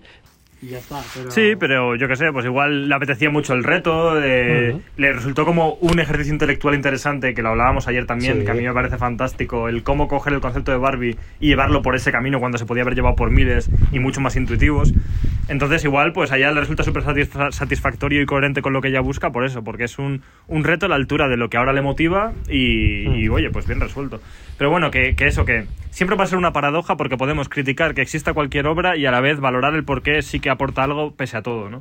Sí. Y también gran parte de ese problema, ya digo, una vez más, bueno, esto es una pregunta porque tengo curiosidad. Eh, realmente ahora que lo estaba pensando, no quiero siempre llevarlo al mismo camino y iba a decir esto, ¿no? De que otro de los problemas del capitalismo es esa necesidad de crear constantemente porque hay que monetizarlo y es una forma de mover dinero en este mundo capitalista. Sí. Pero también pregunto y tengo curiosidad, como yo defiendo muchas veces, si no existiese el capitalismo y la gente aún así, yo porque yo defiendo eso, la gente tendría inquietud de crear y de compartir porque es una cosa inherente al ser humano, ¿habría la misma cantidad de obras o no? Mm, La respuesta es no. Ya, a ver. o sea, la respuesta es obvia. No, claro que no. O sea, evidentemente no. Y aparte, también te digo una cosa, es que tampoco pasaría nada porque es que al final, ¿sabes qué pasa? Eh, desde mi punto de vista, ¿eh? El otro día Víctor eh, me pasó un podcast que todavía no he escuchado entero porque es en inglés y a veces me cuesta un poco escuchar los podcasts en inglés porque no tengo tanto nivel. Pero hablaban un poco de si había manera de consumir internet de manera sana a día de hoy, por así decirlo. Es un tema que parece un poco raro, pero tiene muchísima amiga. Y eh, el principio que fue lo que escuché, hablaba eh, de muchas cosas, pero bueno, llegaba un punto el que comentaba, pues, por ejemplo, el tema de, de crear contenido rápido y directo y con mucha información contenida en poco espacio. Y que para. Y que eso conlleva un consumo de internet eh, que él llamaba como consumo tipo Matrix. Matrix hay un momento en el que la película en que le meten un tubo por, la por el cuello y dice ya sé kung fu, ¿no? O sea, en plan... Y la gente se cree que si tú te ves dos vídeos de no sé qué, de nutrición, de yo qué sé, de lo que sea, ¿vale? De calistenia, de lo que te salga de los huevos, eh, de programación, y lo has visto y lo has entendido y ya te crees que has adquirido el, el conocimiento y en verdad no, es súper superficial y, este decía que, que está, mucho, está demostrado que, por ejemplo, si tú coges, yo que sé, lo que sea, un libro y te lo lees durante un mes sobre un tema, estás asentando mucho más conocimientos. Un poco es eso. El tema de que estamos creando, creando, creando, creando, creando, lo único que hace es como paliar nuestra necesidad de llenar pues el tiempo, llenar el vacío, de entretenernos, tal y cual. Con lo cual, el hecho de que se creara menos contenido en, esa utopía, o sea, bueno, no utopía, en ese mundo paralelo en el que tú propones, creo que sería mucho más... eh, no, o sea, nadie le echaría de menos eh, más contenido porque, como ya hemos hecho y hemos experimentado en nuestras propias carnes, cuando teníamos un juego o dos al año, lo exprimíamos al máximo, cuando teníamos un disco Mm. eh, al año o dos, nos leíamos las letras de cabo a rabo, entonces yo creo que Sí. evidentemente se crearía menos y se, co- y se, y se mm, nos impregnaría más eh, en general. Sí, a ver, no, evidentemente, a, a lo, os estoy de acuerdo, claro, que sí, evidentemente sería menos, porque no, quiero decir, al no tener esa, ese condicionante de beneficio económico, no se forzaría tanto, porque muchas obras culturales están forzadas para existir. No, quiero decir, la última de los Vengadores no surge de un sentimiento cultural de intentar transmitir un mensaje Una al mundo. necesidad de Claro, contar eh, algo, de construir el capitalismo. No, eh, surge de- de, Imagina, ¿no? Los Vengadores de construyendo el capitalismo. por eso. No, es, la obra no surge por ese motivo y en la utopía que yo planteo las obras surgirían por ese motivo porque al final el ser humano tiene una necesidad natural de expresarse y de comunicarse con los demás y el arte siempre ha existido y existirá. Pero claro, al no estar condicionado por esos eh, beneficios económicos pues se haría en mucha menor medida. Es que como dices tú, es que tú acabas de dar una clave. La gran parte del contenido en general, ya sea el más amateur como el nuestro, como el más profesional, está completamente forzado, a existencia. El otro día, eh, bueno, me hizo un análisis de microbiota y me han dicho que tengo como crecida la cándida en el intestino. Entonces me puse un podcast eh, mientras que estaba en el gimnasio de- sobre el tema de la cándida y veo que ese podcast era el podcast número 1435 de ese podcast. Y digo, pero esto será como una numeración en plan temporada 3, temporada 1. No, no. No, cuidado, ¿cuánto llevará el reload? había- ya, ya, bueno, pero.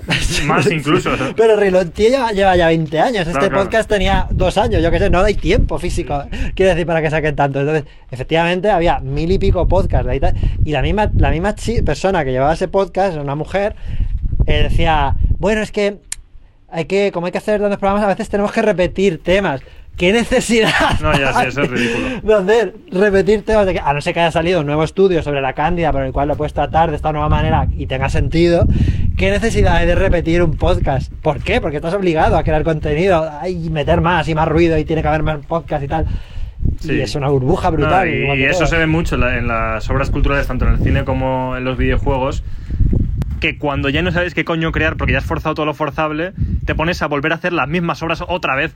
Lo mismo, ¿no? Es como, ya, ya he hecho esta película, pero la voy a rehacer. ¿Hay necesidad? Ninguna, pero la voy a rehacer. Y con los videojuegos igual, eh, o casi peor, porque hay veces que, o sea, Metal Gear Solid 3. Este. que cuando ¿Qué lo vimos te lo dije, que me parecía vergonzoso, porque yo, por ejemplo, dentro de lo que se puede criticar esto, estoy a favor del remake tipo Capcom, que es un buen, es un buen Hombre, remake, porque realmente es hacer un juego distinto, aunque quieras que no es hacer otro juego, con ciertas bases, pero es un juego bastante diferente. Sí, sí. Sin embargo, este es, voy a coger las animaciones que está demostrado que son las mismas, Sí, se han puesto vídeos al lado. las eh. animaciones y el entorno de la Play 2 y le voy a poner modelos en 5K eh, y voy a volver a sacar el mismo puto juego, pero bueno. Aparte que tiene ese aire de, de cosa hecha en Unreal Engine, ¿no? Que son, Sí. que son totalmente sin alma, ¿no? O sea, Sí, que sí. es increíble. Pero bueno. Que no digo que que- todo en Unreal, que vosotros también hacéis cosas en Unreal y tiene mucha personalidad, pero que hay cosas como No, no, que son sí, sí. súper genéricas, ¿no? Pero que Unreal Engine es un motor que como Claro. tiene en teoría, Es un lienzo, se cree que tiene esta capacidad de hacer las cosas como muy realistas, Claro. pues como vamos a basarlo todo por este filtro, porque hay que hacer las cosas realistas. ¿Por qué? ¿Te lo ha pedido alguien? No. ¿Hace falta, aporta algo? Pues no, tampoco. Mira, me, quería, me, me ha llevado este tema a, a hablar una- un tema importante porque ayer fuimos a ver El Chico y la Garza. Y sí, repito, ayer fuimos a ver El Chico y la Garza, la última película de Miyazaki. Eh, y yo creo, yo aprendí, me llevaron grandes aprendizajes. Aquí hay cero spoilers, os lo digo ya, no paséis esta parte para adelante de la película. Eh, llevé muchos aprendizajes del día de ayer. ¿Tú qué aprendiste de, de ir a ver ayer El Chico y la Garza? Que no sé. uf. Vamos a contar qué pasó, venga, qué pasó. Aprendí eh, que la, la paciencia a veces es una virtud y a veces eh, un, un desperdicio. A ver, Chico y la Garza, o sea, es una, una película que se anunció en su momento en Japón, como la traducción era como.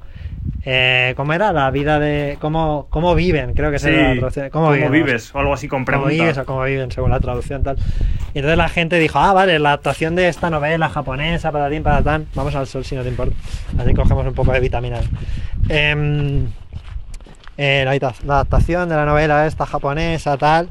Y yo, eh, como Miyazaki, bueno, supongo que estáis un poco al tanto, si no os cuento, pues eh, no se hizo ninguna promoción de esta película. La gente, o sea, yo mismo en el programa este, si, si tiras de meroteca, dije, Alex, se va a estrenar la película de Miyazaki no se sabe nada. Creo que no se va a estrenar al final, la van a cancelar, pero no, no. O sea, salió un cartel y luego al fin, un cartel hecho a mano, probablemente por el propio Miyazaki, ¿vale? Muy bonito, por cierto. Y, y luego se estrenó la película y no se sabía absolutamente nada. No me salió ningún tráiler, ninguna imagen promocional, nada, nada, nada, nada. Y luego pues la gente la vio en Japón y yo no quise saber nada. Pero de estas cosas que en Twitter, antes de silenciar las, las movidas, eh, ¿el qué pasa? No, que igual aquí se cuela mucho el viento. Vale, pues eh, nos ponemos aquí un poco más. Yo creo que es mi propia voz la que se cuela ahí. Si quieres echarte un poco Ah, más puede para ser, allá. puede ser también. Eh, bueno, pues eso, que la gente en Twitter empezó a decir, pero qué cojones, si el libro que me he leído, ¿no? No tiene nada que ver con la película esta que ha salido. Y hubo. Yo no lo sé, porque yo luego ya corté el chorro y no quise enterarme de nada, porque yo quería verla como Miyazaki quería, que es sin saber nada. Entonces, estaba muy a la expectativa de cuándo iba a salir. Se estrenó aquí en Sitges, pero yo no pude ir. Entonces yo estaba como loco. Yo le decía a Alex esta semana, estaba ya nervioso. Estaba mirando todo el rato el cine a ver si salía. No salía del cine. Faltaba una semana para que se estrenara, pero no salía en los cines en los que iba a estar. Vertigo Films decía que es que los cines no querían ponerla. Yo me, me- me instalé la aplicación de Twitter que la tenía desinstalada y me puse las notificaciones de Vertigo Films para que cada cosa que dijeran me enterase. Estaba como el loco. Por fin cuando salieron por la mañana, eh, como antes ayer así, escribo a Alex corriendo, venga, tenemos que pillar las entradas, las pillo, patatín patatán, ¿y qué pasó? Bueno, lo primero que pasó es que entramos en este cine, el cine de Mortal Kombat era, ¿no? Mortal, Kombat, 2, La eh, Paz o algo así. sí. Luego, La Paz es un poco contradictorio. ¿no? Mortal Kombat 2, La Paz. Claro. Es es, como la redención, ¿no? Aquí ya no hay muerte, aquí solo hay paz. A ver, bueno, bueno, es eh, Mortal Kombat porque es MK2. La gente que vive en Madrid sabe que en la calle Fuencarral hay varios cines, pero uno es el Cinepaz, que es MK2 Cinepaz o no sé qué. Sí, sí. Y que en, en ese lugar, eh, en honor a Mortal Kombat, si querías entrar tenías que hacerle un fatality a alguien, porque era como que había una cola súper eh, contradictoria. Sí, era- Que no se sabía muy bien si era para comprar entradas, para comprar palomitas o para entrar a ver la, la peli. Había un señor muy agobiado intentando gestionar, pero claro, era imposible. No sé, era muy raro, era muy raro. Sí. Al final conseguimos entrar. Conseguimos entrar, ¿vale? Eh, vimos eh, dos veces unos anuncios. Fuimos con, con Coral y con Tania también, Sí. por cierto, estaban allí. Y, y bueno, pues empieza todo normal, tal, empezamos con los anuncios, vale, tal, y de repente se queda la pantalla como mucho tiempo en negro. Y nosotros, joder, menuda pausa dramática. ¿Será esto una intencionalidad narrativa de- del Sí, propio Miyazaki? teoría, en plan, esto forma parte de Miyazaki, quiere que reflexionemos. Sí, tenemos que tener tres minutos sin carga de estímulos visuales Claro. para re- refrescar el cerebro antes de ver su película. Entrar con la mente limpia, claro. Sí, sí. Y el caso es que empieza a pasar el tiempo, empieza a pasar el tiempo, y decimos, oye, aquí no sale nada. Y de repente Se se, encienden las luces. Y es como, ¿qué está pasando? Tal. No entendíamos nada, pero nos callamos, seguimos. La gente encima no paraba de entrar. Yo no sé dónde salía tanta gente. No paraba de entrar gente. Sí, sí, entraba gente, claro. Y Coral decía, no, a lo mejor es que están esperando que entre todo el Claro, mundo, claro. tal, yo sí, sé. sí, te- parecía tener sentido, ¿no? Es como. Mm. mm, Quieren que la peli se disfrute tanto que están esperando que todo el mundo esté en su sitio Claro, para, claro. para reproducirla. Intentábamos justificarlo todo. Y sigue pasando el tiempo, ¿no? Sigue Ay, pasando no, el de tiempo. repente empezó a haber gente que salía de la sala. Y decíamos, ¿qué hacen? ¿no? Tal, y me volvían y decían, decían cosas. No, ¿no? sí, y de repente empezaron otra vez los anuncios, que es, es Sí, como que hubo ese los ciclo. mismos. Los mismos anuncios otra vez. Había un como- anuncio de, de McDonald's que por lo visto en el Happy Meal regalan cartas de Pokémon y la voz que tenía el anuncio era la voz de las flores de, del Mario Wonder. Sí, es verdad. Y una vez más, después de esos anuncios, otra vez la pantalla en negro. Y se bajan las luces y nosotros, bueno, venga, ya esto va a empezar, tal, vamos, tal. Se viene. Se viene un rato con la, con la pantalla en negro y se vuelven a encender las luces. Y empezamos ya en plan, esto es un experimento social. Claro, es un experimento sociológico. Claro, o sea- En verdad, aunque no lo fuera, Lo fue. tú ¿no? podrías hacerlo porque empiezas a ver cómo reacciona la gente, ¿no? Claro. Había algunos que empezaban a poner nerviosos, empezaban a amenazar a los demás. Mortal Kombat, ¿no? En realidad es algo que Mortal yo- Kombat 2 sin paz ya en este caso. Sí, sí, ya se acabó la paz. Claro. Y, y bueno, eh, y entonces pues- llegó un señor. eh, no, pero antes de eso entraba alguno, o sea, alguno se levantaba. Yo eh, pensé en ser ese héroe en algún momento, decir, oye, estoy hasta los huevos ya, porque es que eso había pasado media hora de la hora que tenía que empezar la película. Y digo, yo también quiero salir y preguntar en plan qué leches está pasando. Claro, yo mientras estaba, eh, yo ya estoy en un proceso de cultivar la paciencia y entonces yo estaba cultivando la paciencia y estaba tranquilo. Entonces, No bueno, alguno entraba y alguno dijo que dicen que es que hay error técnico que ahora la ponen. Sí. Y Y bueno, bueno, pues bueno, pues la ponen. ¿eh? Pues, eh, Seguimos Seguimos hablando, nos pusimos a hablar de nuestras cosas, pati, pata, pata. Y ya casi una hora que yo creo que llevábamos ahí sentados esperando que empezase la película, que no empezaba, entró ya un señor eh, que trabajaba ahí a decir, eh, bueno, tal, eh, perdonad, eh, me escucháis, tal, nada, es que resulta que eh, el chico de la garza.mkv arroba El- el amigos. subtitulado Spanish, la- Latin subtitles, el amigos. como que no, no, no nos la reproduce. Estamos dando a reproducir y no la reproduce. Claro, entonces ahí diciendo, bueno, pues que se la bajen otra vez, yo qué sé. Sí. Que no les funcionaba, No, estaba- dicen, dicen, dicen el formato de cine, que no- ahora mismo, o sea, yo me lo sé, pero no me acuerdo mismo cómo se llama. Pues que al parecer necesita como unas claves y que las claves no funcionan. Claro, yo entiendo también que es una cosa como para evitar la piratería y tienes que meter unas claves, pero luego no se ejecutaba, el archivo no se ejecutaba. Sí, y no sabían por qué, porque encima como que no les salía ni el mensaje de errores, simplemente no se reproducía y punto. Y estaban como diciendo, bueno, pero vamos a seguir intentándolo, a ver si se reproduce. Entonces decía, bueno, quien quiera que se vaya, os pedimos si es posible que en vez de pedir la devolución del dinero, coged una invitación y venís otro día. Y yo lo entiendo porque realmente los pocos cines que se han atrevido a poner la película esta, que no ha tenido nada de marketing, aunque aquí han hecho un tráiler, pero no ha tenido nada de marketing, pues evidentemente si en una sesión de repente se va todo el mundo y pide el dinero y lo pierden todo, están perdiendo un montón de dinero que es una putada. Entonces, hasta ahí lo entendía. ¿Y qué pasó? Y continuó el experimento sociológico porque propuso una solución que era, a quién se le ocurrió, que era podemos poner la versión en español doblada. Sí. Y hubo mucha gente, ¿no? Eso yo podría haber sido, hace 15 o 20 años habría sido yo. No, Sí. yo me voy, yo no la veo en español doblada. Pero claro, por, por suerte ya no soy esa persona, pero hubo gente que sí, en plan, no, no, pues yo me piro, yo no la quiero ver en español, para ti, para tal.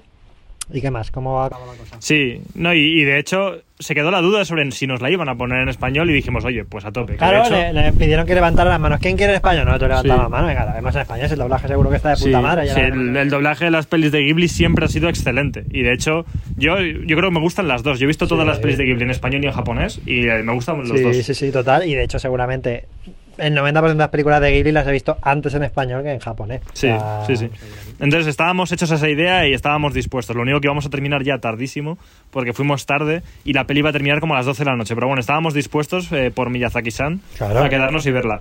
Y al final, ni una cosa ni la otra. Que no- nos fuimos a la calle. Sí, pero bueno, vamos a decir cómo acabó la cosa porque me, me hace gracia, porque eso, es- y ese es el aprendizaje y la experiencia que yo me llevé, me gusta mucho porque fue una especie muy Miyazaki, muy Ghibli en cierto modo, porque el hombre dijo, o sea, los que nos, o sea, se fueron los que no querían verla en español, por así decirlo, pero el resto de la gente que era bastante, un porcentaje bastante alto, dijimos, hostia, este es el público de, de que viene a ver esta película, se nota, porque el hombre dijo, joder, gracias por ser tan comprensivos, porque otras personas se habrían enfadado y se han enfadado en otras ocasiones. Y dijimos, joder, hombre, por supuesto, diría, bastante culpa tenéis vosotros de que esto suceda, ¿no? Y ver a ese hombre agradecido de que la gente fuera comprensiva, Mm, me parece verdad. muy enriquecedor y muy chulo.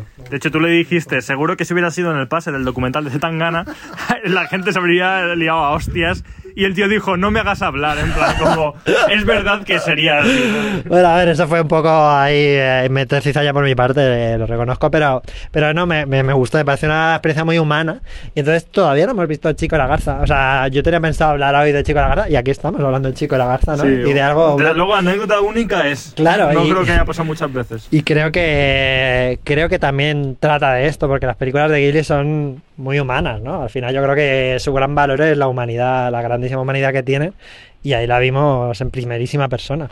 Luego nos fuimos a cenar y cenamos muy bien. Cenamos en el Honest Greens, que hay opciones para todo, para todas las necesidades, así que estupendo, un día estupendo. No, si lo pasamos bien, estuvimos hablando un montón de cosas y nos divertimos mucho. Y bueno, y si bueno, también tienes que decir que nos compensaron porque luego hicimos Sí. una cola bastante larga. Es verdad. Y al final nos acabaron compensando Que porque. pasó algo muy curioso. Pasó, pasó- estábamos hablando de, claro, en los carteles hay de estos que son pantallas de vídeo que hay en el cine, estaban poniendo diferentes imágenes y una de ellas pues salió Psicosis, ¿no? Y empezamos a hablar de las pelis de Hitchcock y tal. Y yo pues empecé a... eh, yo en su época pues vi muchas películas de Hitchcock y me, sobre todo cuando estudiaba cine, también en la carrera pues me tuve que leer el libro este de Truffaut que habla con Hitchcock y tal y cual. Estamos hablando de eso y le estaba comentando la movida de que el concepto de MacGuffin eh, siempre que se explica, eh, se explica con psicosis, porque es una película en la que a mitad de la película pues mm, pasa algo y dicen, pues esto es el MacGuffin. Y yo no sabría la definición exacta de MacGuffin y había un chico justo delante de nosotros en la cola que dijo, el MacGuffin es no sé qué, sé cuándo". Y me recordó muchísimo las pelis de Woody Allen. Sí. En de hecho, en concreto, no sé si es Annie Hall, que está eh, haciendo cola eh, Woody Allen en una película y, y se pone a hablar con la gente de la cola y, y hay una conversación de este tipo y luego rompen la cuarta pared y cosas por el estilo. Me pareció también. Sí, sí, sí, sí. Qué cosas que te pasan cuando sales a la calle, ¿eh, Alex? Sí, no, joder. eh, fue, fue una experiencia, desde luego, eso no se va a olvidar. Y ya digo, luego tuvimos la suerte de que el cine nos compensó porque pedimos, vamos a ir a verla el lunes. Sí. Si alguien Y- quiere ir a Mortal Kombat 2 La Paz, Claro. bueno, ya, ya cuando se publique esto, probablemente lo van a- ya hemos ido. Ya, ya habrá, habremos ido, pero vamos a ir a, a- otra vez al Mortal Kombat 2 La Paz el día, el lunes. Y, Y la veremos. Y la veremos y a la vez mm, nos dieron esa entrada para ver esa peli y nos regalaron una invitación para ir otro día. O sea sí, que- y le dije, ¿en serio? Tal, y me, me hizo un guiño así como diciendo, "Ah, claro, hombre. Y como dice, pero que bueno, que me pareció un detalle que no hacía falta y joder, súper eh, súper guay. Así que nada. Sí, cuando no vas agresivamente por la vida, si nos hubiéramos enfadado, es que Claro. eso nos, habríamos dado la mierda. Pero la- dijimos, ay, tal, gracias. Y Qué bonito, ¿eh? O sea, doy las gracias por de que, no- de que no pudiéramos ver el chico a la garza. Te lo digo de verdad que lo agradezco de una manera honesta, porque Sí. veía una Porque vamos a averiguar. Al final, humana muy, com- muy A compleja. ver, yo, yo, o sea, estoy expectante a ver el próximo día, a ver si se reproduce, porque, porque encima la van a quitar ya. O sea, es que es verdad Claro, que menos sí, mal sí. que hemos querido ir a verla corriendo, Sí. porque va a estar poquísimo tiempo. O sea, normalmente Sí. se pueden ver más Puede que la semana que viene ya, o sea, en ese cine ya la semana que viene, a mitad de semana ya no está. Entonces, en otros a lo mejor puede que esté. Pero bueno, sí, sí. O sea, ya pues la veremos y la disfrutaremos seguro, sea lo que sea. Sigue siendo un misterio, o sea, sigue siendo... No, no tenemos ni idea de qué va la peli, nada. Eso es una. O sea, Miyazaki está, está viéndonos de, de algún modo y está descojonándose así con su mandil, porque yo creo que es eh, lo que él quería, que sucediera este tipo de cosas. No me acuerdo de qué es lo último que habremos hablado, porque de- desde la última vez ahora hemos estado aquí comiendo, ¿no? De hecho, yo te voy a decir una cosa, es que la acabo de pensar y me apetece. Así te enfrentas a la incertidumbre de decirte un tema que no has pensado. No es un tema, Vale, vale. pero es que digo, tío, ahora viene el tema, ¿vale? Pero Vale, vale. estaba aquí sentado, estamos en, en un- al lado de la casa de Franco, en mitad de un trozo de, de campo. Hemos que, pasado por, cierto, unas casitas, ¿no? Es verdad. estaban llenas de. Bueno, que tú has visto ahí rituales. Bueno, de hecho hemos visto un pentáculo. Sí, hemos visto un pentáculo en el suelo. Es que ahí la gente velas. hace cosas. Eh, no sé, son unas casas que no son la, la propia, el propio palacio este del Canto del Pico, sino que son unas que debían ser o de gente que trabajaba ahí o de familiares o yo qué sé, Sí. que también están abandonadas y destruidas.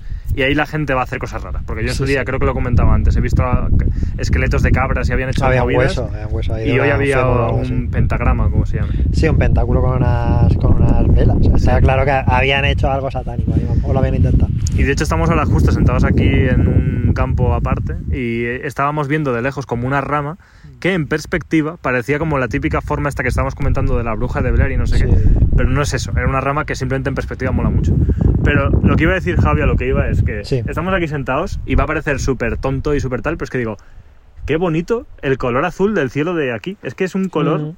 Yo siempre me fijo, y esto va a sonar súper madrileño, pero es que no sé quién me lo dijo alguna vez, que el color del cielo de Madrid en concreto es un color como un poco diferente. Y diréis, pues qué gilipollez. Pero yo, por ejemplo, he vivido muchos años en Valencia y me acuerdo que cuando volvía a Madrid me fijaba y es verdad que el tono concreto del azul de la zona de Madrid, no digo en Madrid centro, evidentemente, no vengáis, es que la contaminación, ya lo sé. Pero aquí en la Sierra de Madrid es un color muy bonito. Pero bueno, más allá de, Sí. de pues eso, hacer como eh, hablar mucho de que Madrid es la hostia. A lo que iba es que puede sonar como tonto el de repente fijarte y decir qué bonito es el color del cielo y cómo mola. Como que suena como tonto, ¿no? Como superficial y es como tenemos estamos eh, tan contaminados que muchas cosas que son como básicas para el ser humano las hacemos de menos como si fuesen gilipolleces y esto está muy relacionado con, por ejemplo, lo que hablábamos antes aquí ya fuera de micro sobre la filosofía estoica y estas cosas que muchos de los preceptos o de las citas o de los conceptos de filosofía estoica o cosas como el budismo, hoy en día cualquiera que se lo dices te dirá, pues menuda obviedad, pues menuda gilipollez. Y es como, tío, en parte esas cosas, que es lo que hablábamos antes, han sobrevivido al tiempo y son tan Mm. básicas y universales porque son verdad. O sea, Claro. ya está, déjate de gilipolleces, es como... Sí. Y, y tenemos como un bloqueo a ciertas cosas de este tipo porque consideramos que son superfluas solo Mm. porque parecen obvias, pero luego no las aplicamos en nuestra vida, ¿no? Y es como, oye, hay que aprender a decir, a lo mejor mirar al cielo y ver que es bonito está guay y lo puedes decir y no es algo cheesy o algo tonto, es algo que está bien. Nada más pasa algo que lo primero, que le das más credibilidad a una persona random que te sale en TikTok y que te dice cualquier gilipollez, ¿no? Que a una filosofía que tiene 2600 años. eh, eso ya para mirárselo. Sobre todo, como, dice, como estábamos diciendo, porque el tiempo, digamos, la ha sobrevivido ¿no? al tiempo y ha, y ha demostrado que funciona. Pues eso, Mm. Y si no queréis hablar de estoicismo porque os parece pesado y filosófico, pensad en los refranes de las abuelas de pueblo, tío. Que sí, que sí. Y punto. Si las abuelas de pueblo durante generaciones decían cuando en mayo marcea o no sé qué mierdas, es por algo. Y bueno, de hecho hace poco fue el veranillo San Miguel y es que fue el puto día San Miguel y vino el verano. ¿eh? Y yo eh, dije, joder, ¿eh? de verdad, eh, a Weather fallando, y, pero la frase de veranillo San Miguel, 500 años eh, sin fallar una, ¿eh? increíble. Pero al final un poco a lo que iba es eso, como que hacemos de menos ciertas cosas porque las consideramos evidentes y tontas y es como, tío, al final son las importantes y qué suerte tenemos de que las sepamos ya porque hay gente que hace muchísimo tiempo se estuvo comiendo la cabeza y llegó a esa conclusión. Pues apliquémosla un poco, tío, apliquemos un poco, vente a la naturaleza que te va a sentar bien. Y una cosa, así. a mí una cosa que me fascina, por lo estúpida que es, que es que a día de hoy está súper extendido que necesitamos, eh, ¿cómo es? Eh, demostración científica, ¿no? ¿Cómo se dice? Evidencia Evidencia científica. científica, ¿no? De cualquier gilipollez para decir que, que, que eso está bien, ¿no? Por ejemplo, tú vas al campo, ¿no? Un fin de semana y te sientes de puta madre, ¿no? Eh, guay. Pero hasta que no llega alguien y dice, hay evidencia científica de que el grounding, que es andar descalzo por el, por el campo y pisas el césped porque eh, el magnetismo de la Tierra no sé qué, ah, bueno, entonces ya sí me lo creo, ¿no? Es como, yo qué sé, pavo, escucha tu cuerpo. Quiere decir, no hace falta que venga un random a decirme que hay evidencia científica de algo Sí. para saber que te sienta bien. Antes hablábamos, por ejemplo, del ejemplo de durante la comida, beber agua o no beber agua. Probablemente sea irrelevante, quiero decir, es eh, escucha tu cuerpo. ¿Te Claro. sienta bien o no te, o no te sienta Pero bien? hay que tener en cuenta que ahora, aparte de todo, estamos como siempre muy obsesionados con me estoy tomando un suplemento de no sé qué, en mi analítica, me voy a hacer una analítica para ver qué tal. Es como, hace X años no se podía hacer la gente analíticas y se iban guiando sobre qué hacer, sobre una cosa les venía bien, les venía mal, por cómo sentían a su cuerpo y punto. Escuchas a tu cuerpo y te dice, por aquí sí, adelante y por aquí no, y ya está. No hay que estar todo el rato que si la analítica, que si el suplemento, que si el no sé cuál. Pero también es que eso va unido a, a que, como antes hablábamos, que tenemos el cerebro cableado para la inmediatez de tal modo, em, queremos atajar lo que nos pasa, ¿no? Tengo ansiedad. Voy a ver si el random este que, me ha salido aquí en TikTok, que ha dicho que hay un, suplemento que te viene muy bien para la ansiedad y esto me lo quita de golpe, ¿no? Y es como, a lo mejor deberías empezar a mirar mm, cómo ha llegado la ansiedad ahí y, y no, pues a lo mejor eh, intentar poner todos los huevos en la cesta de que un suplemento alimenticio te lo va a quitar. Y otra cosa que también pasa mucho, y eso también tiene que ver un poco con, el, con el, lo que hablamos antes de la creación de contenido y todo eso, yo veo gente, tío, dando, haciendo una huida hacia adelante con estas cosas de mm, me encuentro mal, así que voy a empezar este nuevo proyecto que ahora cuando salga este proyecto adelante y, y salga guay y yo sea famoso en TikTok, ahí ya me voy a sentir bien porque voy a ganar dinero, que decir. que se habla mucho, como no sé cómo era la frase, algo así de una mentira repetida 100 veces se convierte en verdad o algo así. Sí. ¿no? Que, que, bueno, vale, hace alusión a que algo que es mentira, pues si se dice mucho se puede ya llegar a pensar que es cierto. Pero al revés nos damos cuenta de algo que es cierto y que lleva toda la puta vida siendo cierto, parece que deja de ser cierto solo porque se ha repetido mucho, ¿no? Es como, como ya me han dicho toda la vida que esto es bueno, ya no lo quiero escuchar. Es como te has cansado de escuchar eso, consideras que, que es absurdo y buscas mejor eh, la ayuda en cosas que son irrelevantes. Pero A- bueno. A mí, por ejemplo, es un tema que. O sea, una cosa que quería comentar. Eh, no sé si estáis intuyendo por cómo van todos estos temas. Que eh, nos estamos planteando el tema de, la continuidad del, podcast, ¿no? Eh, hasta cierto punto, ¿no? O sea, creo que es, creo que es bastante claro por lo que estamos hablando que, esto es algo así. Eh, y quería hablar de, o sea, quería comentarte un poco, en- enlazado con lo que estás diciendo, el tema de escucharte y ver lo que te viene bien, que a veces que estamos tan saturados de todo tipo de, mm, pues eso, de inputs que nos llegan por todos lados, que tenemos el radar bastante jodido a la, a la hora de tener intu- intuición Mm. de lo que de lo que realmente nos viene bien y nos viene mal. Y esto viene ligado a que un tema que hemos mencionado muchas veces, eh, incluso con Juan, Juan Cash, nuestro productor, al cual por cierto aprovecho para agradecerle toda la labor que ha hecho durante el tiempo que hemos estado haciendo el podcast, eh, que a él le interesaba que hablásemos, por ejemplo, del tema de- de la meditación. Y yo personalmente, o sea, quiero decir que a mí, por ejemplo, el meditar de manera regular me ha ayudado muchísimo a aumentar ese radar. O sea, a ser más consciente antes de las cosas que no me están haciendo bien y ser más consciente antes de que algo pues sí me, sí me sienta bien, que eso es súper importante, porque hay veces que nos damos cuenta de que algo no nos está haciendo bien, no estoy hablando de un alimento que te sienta mal, estoy hablando de a lo mejor mm, Una a- relación interpersonal. una relación, efectivamente, algo a que di- di- dedicas tiempo y a lo mejor en su momento era una buena idea, pero a día de hoy ya no tanto. Eh, antes eh, me daba cuenta cuando el fuego ya estaba quemando las, el techo de, de la casa. Y ahora creo que gracias a, a- a- al final la meditación lo que te hace es cultivar un poco más el momento presente, por así decirlo, que estás más presente en tu cuerpo y sepas lo que sientes y sepas lo que hay a tu alrededor en todo momento, ¿no? Y me ha hecho más consciente de cuando algo me empieza a no encajar antes. O sea, ya no cuando la casa está ardiendo, si, ni cuando el fuego se está empezando, sino cuando empieza a haber calorcito. Sí. Y eso a mí me va a venir muy bien, la verdad. Iba a decir como que no todo el mundo está en un punto, en un momento en el que tiene esa capacidad por miles de motivos y también es verdad que luego lo hacemos todo más complicado de lo que luego es, que al final siempre, en el fondo todos sabemos cuando algo nos está sentando mal, lo que pasa es que a veces lo queremos ignorar a la fuerza porque no queremos enfrentarnos a solucionarlo. Hmm. Pero yo creo que es bastante fácil o intuitivo ser consciente de que hay algo que no está, no está funcionando.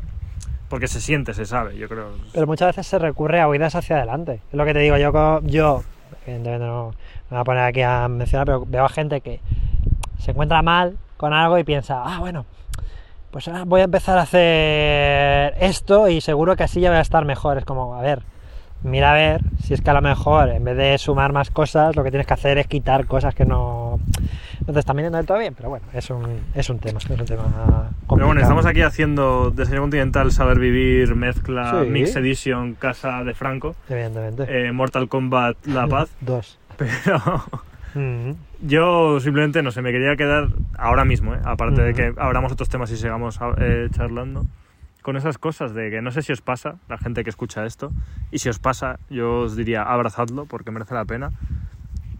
Mm, Valorar y agradecer y eh, cosas muy sencillas que tenemos en la vida, como antes estábamos subiendo la montaña tal, nos paramos y nos vamos a beber agua. Y era como, Dios, qué placer beberme un vaso de agua, ¿sabes? Una gilipollez y, y parece como, menudo pringao, eh, no hagas un podcast, háblame de, de miles de productos culturales cocainómanos que me puedo meter por el culo, ¿sabes?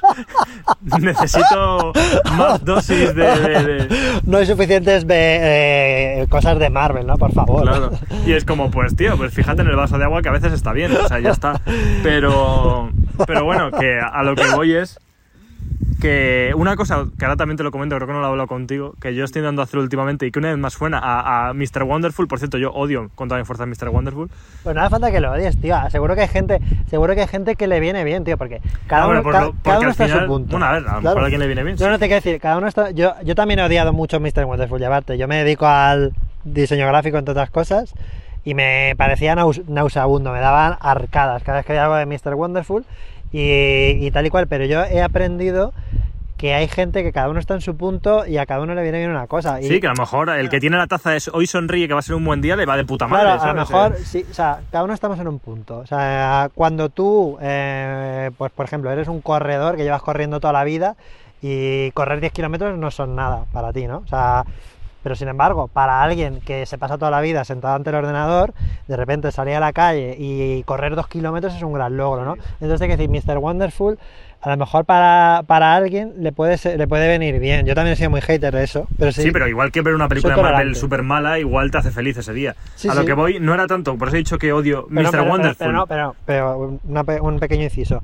La, eso de ver la película de Marvel es, es entretenimiento puro y duro, pero Mr. Wonderful, digamos que está lanzando como consignas éticas, por así decirlo, o morales, ¿no? En plan, de actitudes. En Marvel es, pues eso, fuegos de artificio. Entonces, decir, ese tipo de consignas morales, en plan, eh, vive el momento. Pues a lo mejor es una puta gilipollez, pero al final es la base del mindfulness, que yo creo que decir. Entonces, quiero decir, a lo mejor alguien no está Sí, preparado. no, pero que, que lo que me refiero para- es que no me gusta la entidad Mr. Wonderful como empresa, que es a lo Hombre, que voy. no, que claro, ahí cuando digo hablamos- odio Mr. a- Wonderful ahí volvemos al capitalismo. es a eso, es Sí, a, sí, a lo claro. cínico que me resulta que esa gente se esté intentando sacar o lucrar económicamente ese tipo de cosas. Pero bueno, que da igual, si es que era un comentario, no quería Sí. entrar, es lo típico No, de, no, pero, pero es un tema interesante. Está- de está que hoy en día pues eh, tendemos mucho, mm, cuando estamos charlando, debatiendo, porque queda muy guay decir, pues esto es una mierda, pero simplemente era un toque dramático, si quieres verlo así. Hmm. A lo que iba es que esa que últimamente estoy dedicando un tiempo, o intento dedicar un tiempo junto a, a mi pareja, al final del día,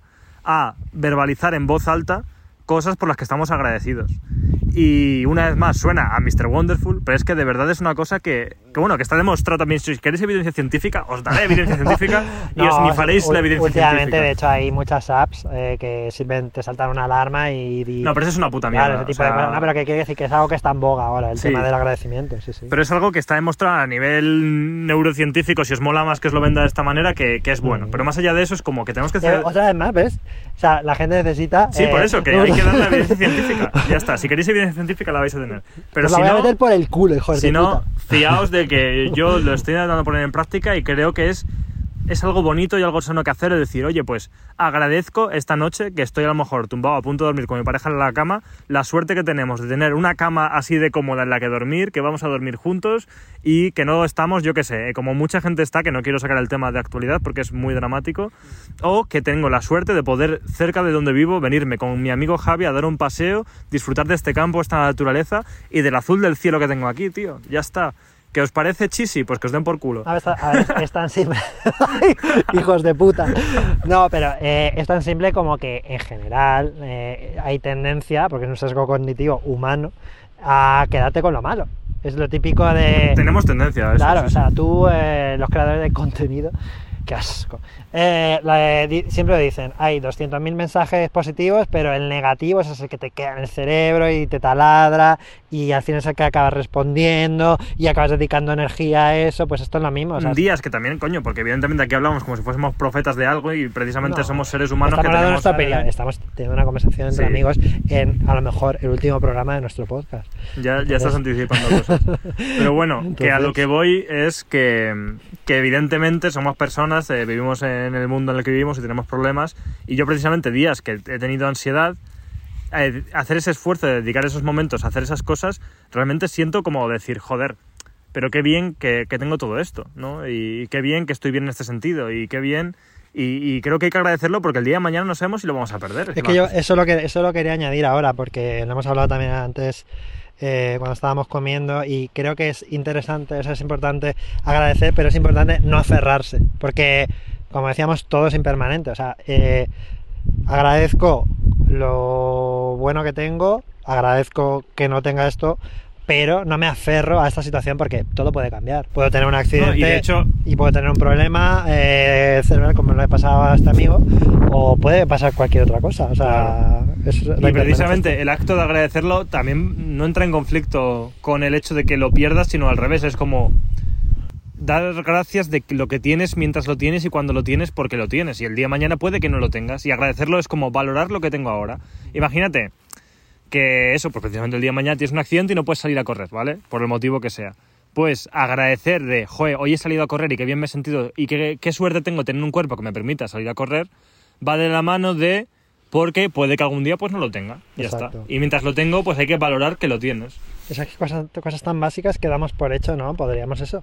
De repente yo voy en el autobús y hay un accidente y ya no tener la capacidad cognitiva de estar aquí conversando contigo, ¿no? Y entonces, si yo estoy aferrado y no soy consciente de la impermanencia, eso podría acabar con mi vida, acabar con mi autoestima, acabar con todo. Entonces hay que, no sé, hay que estar preparados, de cierto modo, estar entrenados para, para no aferrarse, ¿no? Aferrarse a, a las mierdas.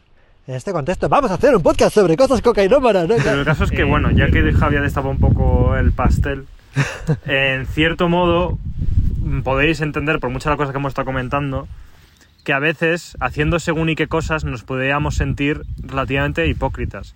Que ojo, todos en muchos contextos somos hipócritas y yo creo que ser hipócrita está bien, siempre y cuando seas crítico contigo mismo en el sentido de ser consciente de, oye, estoy siendo un poco hipócrita, ya está, no pasa nada, porque como hemos dicho antes en otro contexto, yo igual ahora puedo decir que esto es lo mejor y mañana pienso que lo siguiente es lo mejor y Claro. no pasa nada, Eh, pero bueno, el caso es que, que con todo esto que hablamos sobre las cosas que nos aportan, nos hacen sentir bien, las cosas que creemos que aportan a los demás, que suman algo, que suman y que nos restan, eh, estar adentrados dentro de esta rueda cocainómana de la recomendación cultural eh, en un contexto en el que sentimos que hay demasiado ruido, que estamos nosotros mismos contaminados por eso, que no nos gustaría estar tan determinados a tener que estar tan al día de todo porque no sentimos que es sano. Pues claro, eso nos lleva a replantearnos lo que estamos haciendo aquí y ahora con esto, ¿no? es incoherente. O sea, quiero decir, yo me he visto a mí mismo haciendo un podcast sobre, yo que sé, una serie y diciendo, es que mm, a lo mejor no hay que ver tantas series. Quiero decir, pero que en el sentido de, ¿qué estoy haciendo yo? Eh, o sea, no, no estaré yo intentando huir de algo o tapar algún vacío eh, ocupando mi tiempo viendo serie tras serie tras serie. Entonces, claro, no tiene mucho sentido que yo esté haciendo una- un podcast hablando de series y recomendando series y eh, dándole fuerza a esa rueda de la que al mismo tiempo pues no me siento parte, en cierto modo. Claro, y que al final en ese contexto tampoco es... O sea, que al final de todos los cambios que aplicas se aprende Y nosotros en realidad el programa lo hacíamos de una forma diferente, como hablamos, cuando surgió tenía un sentido, estábamos en un contexto en el que nos aportaba muchas cosas, nos reuníamos, nos expresábamos, comentábamos lo único que se podía hacer durante la pandemia, que era meterse cosas por el culo. Entonces nos reuníamos y lo hablábamos, porque oye, pues ya que no puedo hacer otra cosa que, que eso, Claro. pues vamos a comentar la peli que acabo de ver y el juego que he jugado, porque es lo único que hay en mi vida ahora mismo, que no tengo muchas cosas más. Y en ese momento tenía sentido. Y luego fue cambiando, y como fue cambiando, lo, lo hicimos menos, ¿no? Y cada vez lo hacíamos menos y nos sentíamos con menos obligación de hacerlo y lo hacíamos cuando realmente nos apetecía de verdad. Y con el último cambio que hicimos en esta nueva etapa, nos vimos al principio motivados porque nos apetecía explorar eso. Por ejemplo, a mí hay cosas que me motivan, que es por ejemplo compartir cosas con gente maravillosa como eh, Víctor o como con Juan. ¿Sabes? Quiero decir, compartir proyectos con, con este tipo de cosas son motivos personales y digamos eh, de, de- de interactuar con otras personas que a mí me motivan, claro. Pero eso, eso, es- eso es cuando... Eso es algo que te puede motivar, pero claro, Sí. cuando ya reflexionas... eh, Claro, pero es una parte, hay muchas. Claro, Entonces, claro, igual hay eh, hay formas de relacionarte con esas personas que, que se pueden seguir manteniendo sin implicar Claro. tener que hacer otras cosas. Igual que nosotros, siempre vamos a seguir siendo amigos y nos vamos a ver, y incluso tenemos intención de vernos aún más, independientemente de que el podcast fuera un lugar de reunión en el que salíamos a charlar. ¿no? Mm. Entonces, una cosa no quita las otras. Al igual que, por ejemplo, la comunidad con la que nos hemos relacionado durante Ah. el tiempo que estábamos haciendo el Sí. programa sigue estando ahí y vamos a seguir queriendo eh, comunicarnos con ellos y estaremos súper abiertos porque es gente maravillosa. Bueno, entiendo, Pero yo no- que, no se entiendo yo que cuando se, se acabe el programa, ese grupo de Telegram se cerrará. Pero, Bueno, pues se, se puede hablar por otras claro, vías. efectivamente, pero sabéis dónde estamos y tal y cual, porque efectivamente hay gente fantástica que no habremos conocido de otra forma. Quiero decir que todo trae cosas buenas, evidentemente. Igual que a nosotros nos ha traído muchas cosas buenas hacer este programa de manera honesta, y yo me lo he pasado muy bien haciéndolo y toda la historia, solo que al final, pues eso, tú te tienes que plantear que no hay tiempo para hacer todo en esta vida y tienes que ver qué, qué te motiva a hacer las cosas que haces y, y el tiempo es limitado, pero no puedes estar dedicando tiempo a cosas en las que realmente no consideres que hay una motivación que realmente te represente. Sí, tienes que plantearte en el momento en el que estás si eso te apetece destinar recursos, entre comillas, o a eso o a otras cosas. Y no quiere decir que esas cosas que estabas dedicando energía sean malas, sino que a lo mejor tú prefieres dedicárselo a otras cosas porque te vienen mejor y ya está. Al final, Desayuno Continental, ahora mismo somos Alex y yo. Antes, anteriormente, pues había otros miembros.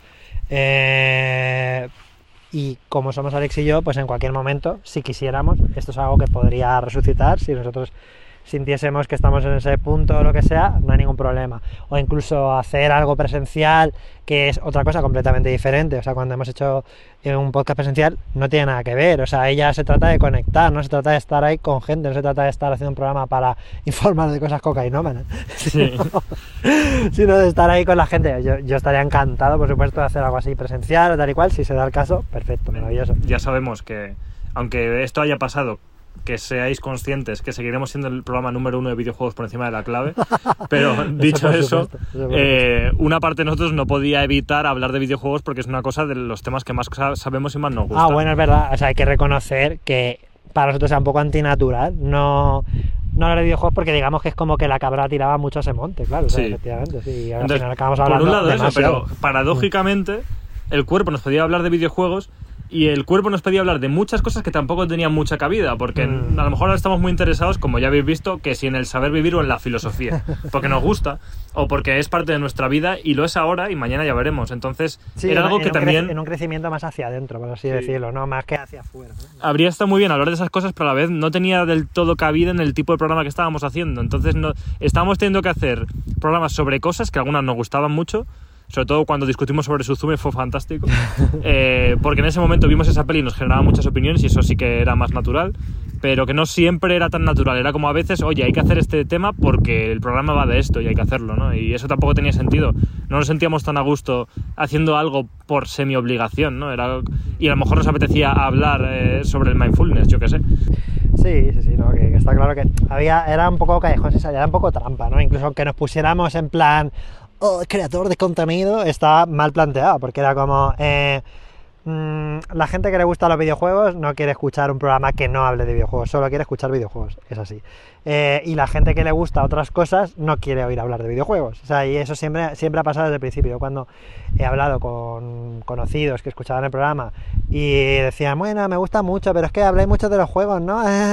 y, y eso pasaba siempre. Entonces, esa a nivel, a nivel planteamiento puramente práctico está como mal, ¿no? Quiero decir, no hay un público ahora mismo, es que yo no creo que haya un público, ¿no? Para el tipo de formato de mm, me gusta todo lo cultural, por algún motivo, porque también es como... Porque a nosotros sí que nos gusta, de forma honesta, todo lo cultural y nos da igual hablar un día de manga que hablar un día de cine sí que lo vemos natural, pero es verdad que, bueno, como todo tiene que hacerse en contextos de que funcione, de que sea rentable, de que no sé qué, pues no parecía ser un formato que tuviera mucha cabida.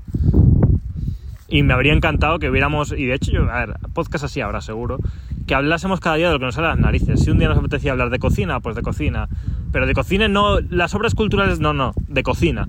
Otro día hablar sobre nutrición, otro día hablar sobre deporte, otro día hablar eh, sobre filosofía. Ahí tienes que asumir que es una cosa que vas a hacer para ti. Es decir, porque es una cosa que probablemente, pues a nivel público no va a funcionar. O sea, porque yo que sé, por algún motivo, pues tendemos más a a especializar, a que las cosas tengan que estar especializadas y centradas en una cosa. Entonces, que, que hay, una, hay una disonancia entre a lo mejor lo que nosotros queremos hacer y que eso tenga un formato que sea un podcast, ¿no? Y que luego la gente lo quiera escuchar. Sí. Y le interese. Pero bueno, no sé, yo con lo que me quedo, aparte de lo que hemos dicho, es con que desde luego que hemos disfrutado muchísimo haciendo este tipo de cosas eh, y que a la vez nos sentimos lo suficientemente seguros y maduros como para decir si ahora de repente ya no queremos hacerlo, pues no lo hacemos. También para volver a ello cuando sea el momento, también para hacer algo porque de repente hay un evento en el que nos apetece hacerlo. Todo eso siempre va a tener cabida y, ha estado todo súper bien y, bueno, que, que esto al final eh, va a estar siempre como la puerta entornada lo que nos apetezca hacer y yo sé que algún momento surgirá porque porque no sé, como que hay algo ahí que sí que nos apetece hacer y probablemente surgirá y no se grabe, ¿no? En el sentido de que cada día que yo quedo con Javi y nos ponemos a hablar, estamos haciendo un podcast, lo que pasa es que no está grabando. Y hoy, hoy el experimento era un poco ese, ¿no? De hecho, hemos hecho tres podcasts en lo que descansábamos de grabar este podcast. sí, la verdad que, madre mía, quien nos tenga que sufrir, por suerte nos intentamos cortar cuando estamos con otras personas, porque si no, yo me acuerdo el viaje de vuelta de Barcelona, que madre mía, vaya podcast, bueno, el de vuelta o el de ida, vamos, todos. Mira, para, como vamos a hacer o sea, luego, luego grabaremos otra vez, a lo mejor haremos una conclusión o lo que sea. Pero para hacer, eh, ¿sabes? Como en las obras de teatro antiguas, para hacer la separación entre actos, te voy a leer un poema. Para una cosa muy importante que es para nosotros, que son los gatos. tú ah, tienes a tu gato Shinji y tú tienes a. Yo tengo a mi gato Mitten. Y eh, el otro día descubrí este poema que es de Pablo Neruda y se llama Oda al gato. ¿Vale? Y voy a hacer como este entremés de separación. A ver si lo sé leer bien. Los animales fueron imperfectos, largos de cola, tristes de cabeza. Poco a poco se fueron componiendo, haciéndose paisaje, adquiriendo lunares, gracia, vuelo. El gato, solo el gato, apareció completo. Y orgulloso, nació completamente terminado. Camina solo y sabe lo que quiere. El hombre quiere ser pescado y pájaro. La serpiente quisiera tener alas. El perro es un león desorientado. El ingeniero quiere ser poeta. La mosca estudia para golondrina. El poeta trata de imitar a la mosca. Pero el gato quiere ser solo gato.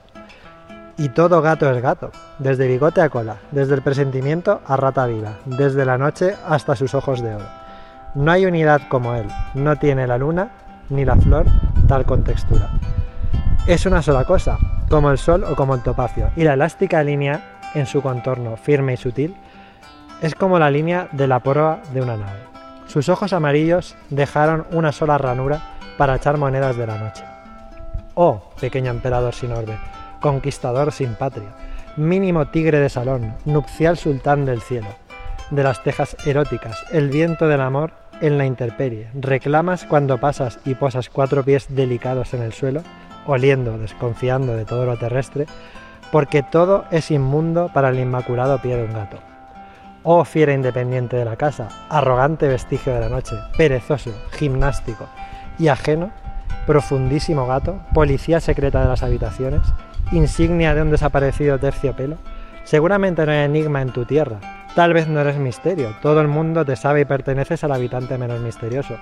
Tal vez todos lo creen. Todos se creen dueños, propietarios, tíos de gatos, compañeros, colegas, discípulos o amigos de su gato. Yo no. Yo no suscribo. Yo no conozco al gato. Todo lo sé, la vida y su archipiélago, el mar y la ciudad incalculable, la botánica, el gineceo y sus extravíos, el por y el menos de las matemáticas, los embudos volcánicos del mundo, la cáscara irreal de un cocodrilo.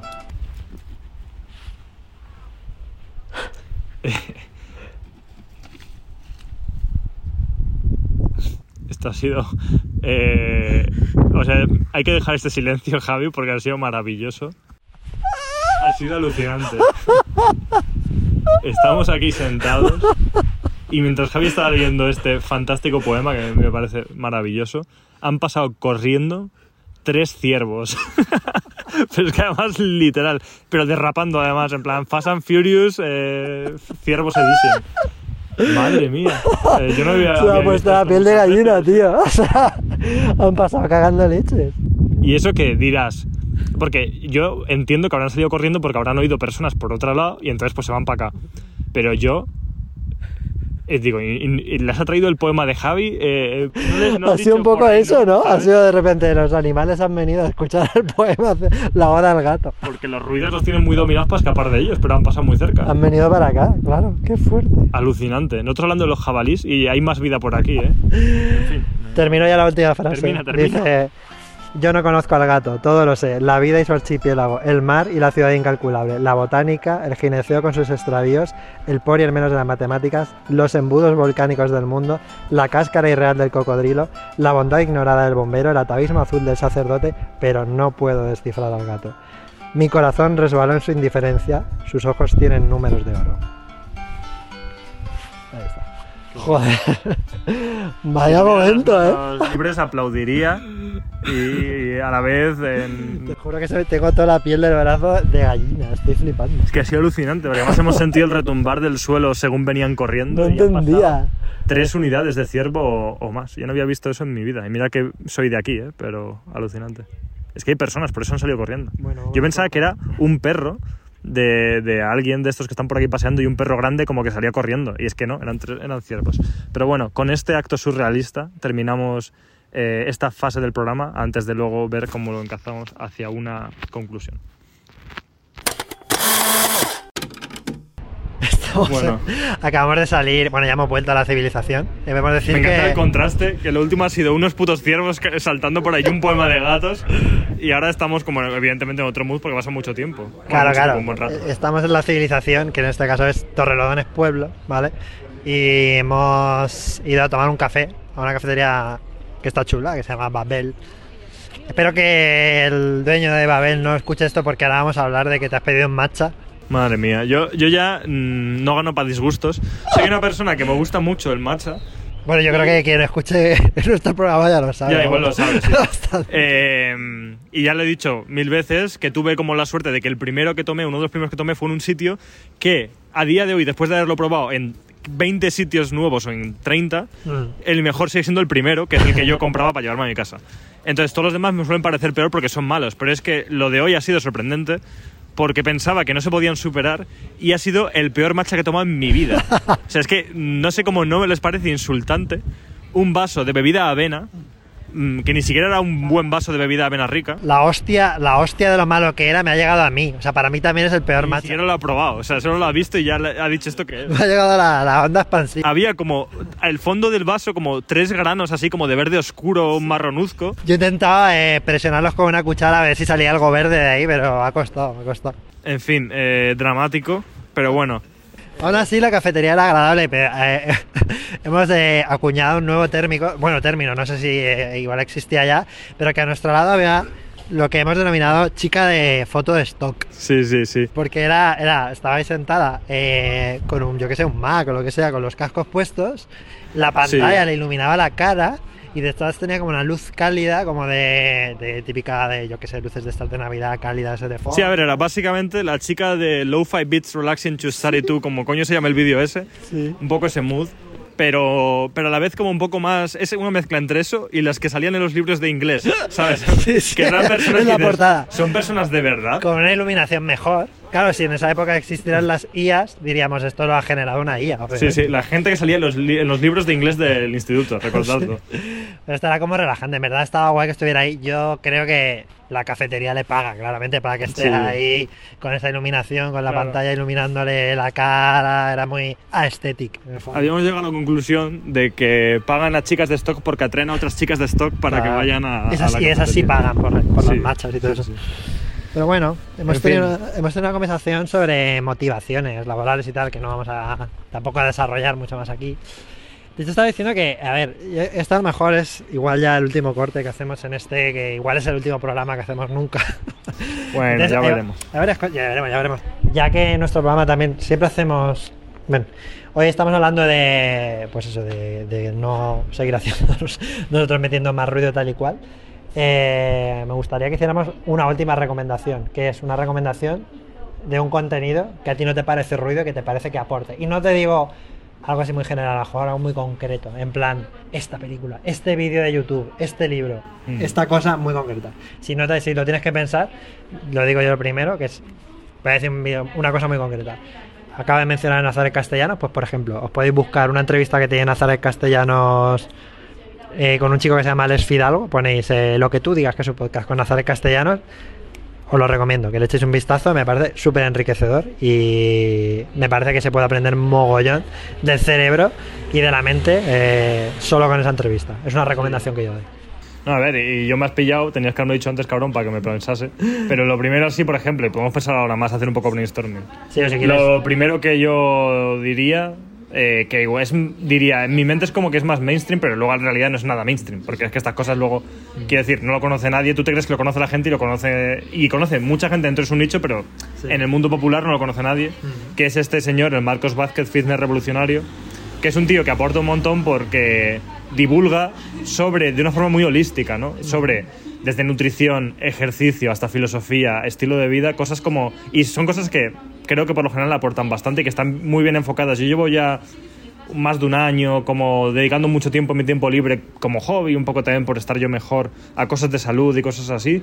Y después de todo el tiempo que llevo haciéndolo, como que este tío siempre llega a un punto de que está muy equilibrado, de que todo lo que comparte está muy bien enfocado. Como, no sé, que creo que en ese sentido no es nada ruido, sino que es una cuenta hiperútil porque siempre va como a cosas muy esenciales y que funcionan bien. A mí me, me gusta lo que conozco de él, la verdad, porque a mí me parece un tío mm, bastante independiente en el sentido de que él habla de lo que le parece interesante y de lo que él ha estudiado y realmente sabe, más allá de adherirse a una corriente de opinión o lo que sea. O sea, quiero decir, ahora que vivimos en un mundo tan polarizado y que cuando entras a Twitter o eres de un equipo o eres del otro, este tío igual un día te habla de una cosa que puede gustar aparte de ese uno equipo y otro día te puede hablar de otra eh, de otra cosa que, que gusta Sí, al no, otro y a la equipo. vez son tan universales algunas cosas que Claro. ni siquiera son fáciles de encuadrar en un equipo u otro, ¿sabes? Que Bueno, como- a la gente lo- lo van- eh, le gusta encajar Bueno, sí, mucho sí, en porque el ser humano es una máquina de buscar patrones. y Efectivamente, ahí Si quieren está. buscarle un patrón, lo van a encontrar. Pero que yo creo que incluso ya no es que él tenga la capacidad de no meterlo en ningún saco, sino que hay cosas que no tienen por qué ir en sacos. o sea. Sí, sí. Hombre, eso partiendo de la base, por Sí. supuesto, pero que la gente busca los sacos, vamos, con, con locura. Em, pues nada, ya está. Yo creo que poco más. Eh, Yo sí que os cuento la breve anécdota esta, que es una tontería, pero que me, me pareció como muy tierna. Y ya, si quieres, vamos cerrando la cosa. Me parece bien. No, es que cuando fui al. este verano, fui a hacer el Camino del Norte, el Camino de Santiago del Norte, que es por ahí por Cantabria, Asturias y tal y cual. Y una vez que mm, íbamos con y yo andando por un campo y nos encontramos a un paisano que iba para la misma dirección que nosotros, que nosotros íbamos pues de eso, con la mochila y tal, pero él iba pues, porque iba simplemente a su, a su huerto, lo que fuera. Y estuvimos hablando un buen rato con él, un señor mayor, pues de los que tú, si te encuentras en Madrid, evidentemente no vas a tener ninguna, ninguna conversación con él. Pero en ese contexto, pues sale a hablar, saludar y a estar con esa gente. Y me dijo una frase que me resultó muy interesante y me impactó, que es que decía que mucha gente hacía el camino de Santiago y que lo veía. Y que cuando hablaba con ellos le decían que, que hacían el camino de Santiago para desconectar. Y que decía que él no entendía que utilizaran ese término, que en verdad lo suyo sería hacerlo para conectar consigo mismos, porque realmente el problema es que estamos como súper desconectados de, de todo y no hay que desconectar, realmente hay que conectar con lo, con lo que llevamos dentro y con lo que sentimos y parece de, de, lo que rehuimos y nos cuesta a veces hablar y simplemente era esa cosa que quería destacar, que me parece sí. muy chula. y que me lo enseñe un señor, un paisano en, en, Asturias, que no está preocupado de que ChatGPT le vaya a quitar el trabajo, me pareció algo muy tierno. Sí, y de hecho, eso podría ser como una buena conclusión, ¿no? Eh, dejamos de hacer ruido, dejamos de hacer podcast, dejamos de añadir recomendaciones para saturaros vuestros deseos cocainómanos. que sois unos cocainómanos estos y todas. Eh, dejamos un poco todo esto para conectar tanto nosotros como animar a la gente que nos escucha que conecte ¿no? con ciertas cosas. Vamos a aparecer, la gente va a estar flipando en plan, ¿qué mierda es esta? Un porro que flipan y ahora están en un mood que o igual no, no asociaban a nosotros ¿no? a este tipo de cosas porque... Supongo porque veníamos de, de, hablar de otras movidas mm. y espero que no haya resultado como muy raro escucharnos tanto tiempo hablar de cosas que no son las habituales que solemos comentar, mm. pero quien se haya quedado, que será un breve porcentaje, mm. espero que haya disfrutado un poco de todas estas reflexiones y que entiendan también el motivo por el que hemos decidido pasar un poco de página con esto, sí. aunque siempre estaremos ahí y nunca se sabe cuándo podemos volver.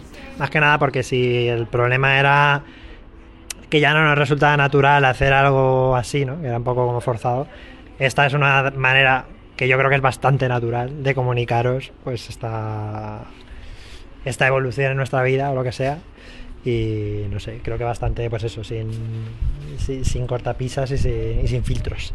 Hmm. Y nada, pues que está guay y que nada, pues eh, no sé si seguiremos encontrando por ahí en algún sitio. Podemos llamarlo, con, hablando de eso, podemos llamar a este episodio Conectar, ¿no? Sí. Conectar. Entonces, uh -huh. es un buen nombre para el episodio. Y nada, pues nos vemos donde sea por ahí, ¿vale? Sí, espero que por la calle y conectando en persona o en otro contexto. Pero Lo que bueno. haga falta. Venga, pues un abrazo muy grande. Un abrazo, gente. Chao, chao. I'm Sandra, and I'm just the professional your small business was looking for. But you didn't hire me because you didn't use LinkedIn jobs. LinkedIn has professionals you can't find anywhere else, including those who aren't actively looking for a new job but might be open to the perfect role. Like me.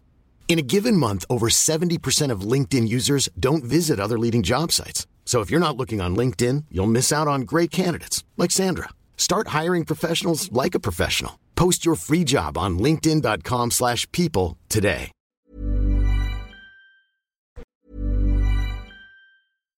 Hi, I'm Daniel, founder of Pretty Litter. Cats and cat owners deserve better than any old-fashioned litter. That's why I teamed up with scientists and veterinarians to create Pretty Litter. Its innovative crystal formula has superior odor control and weighs up to 80% less than clay litter. Pretty Litter even monitors health by changing colors to help detect early signs of potential illness. It's the world's smartest kitty litter.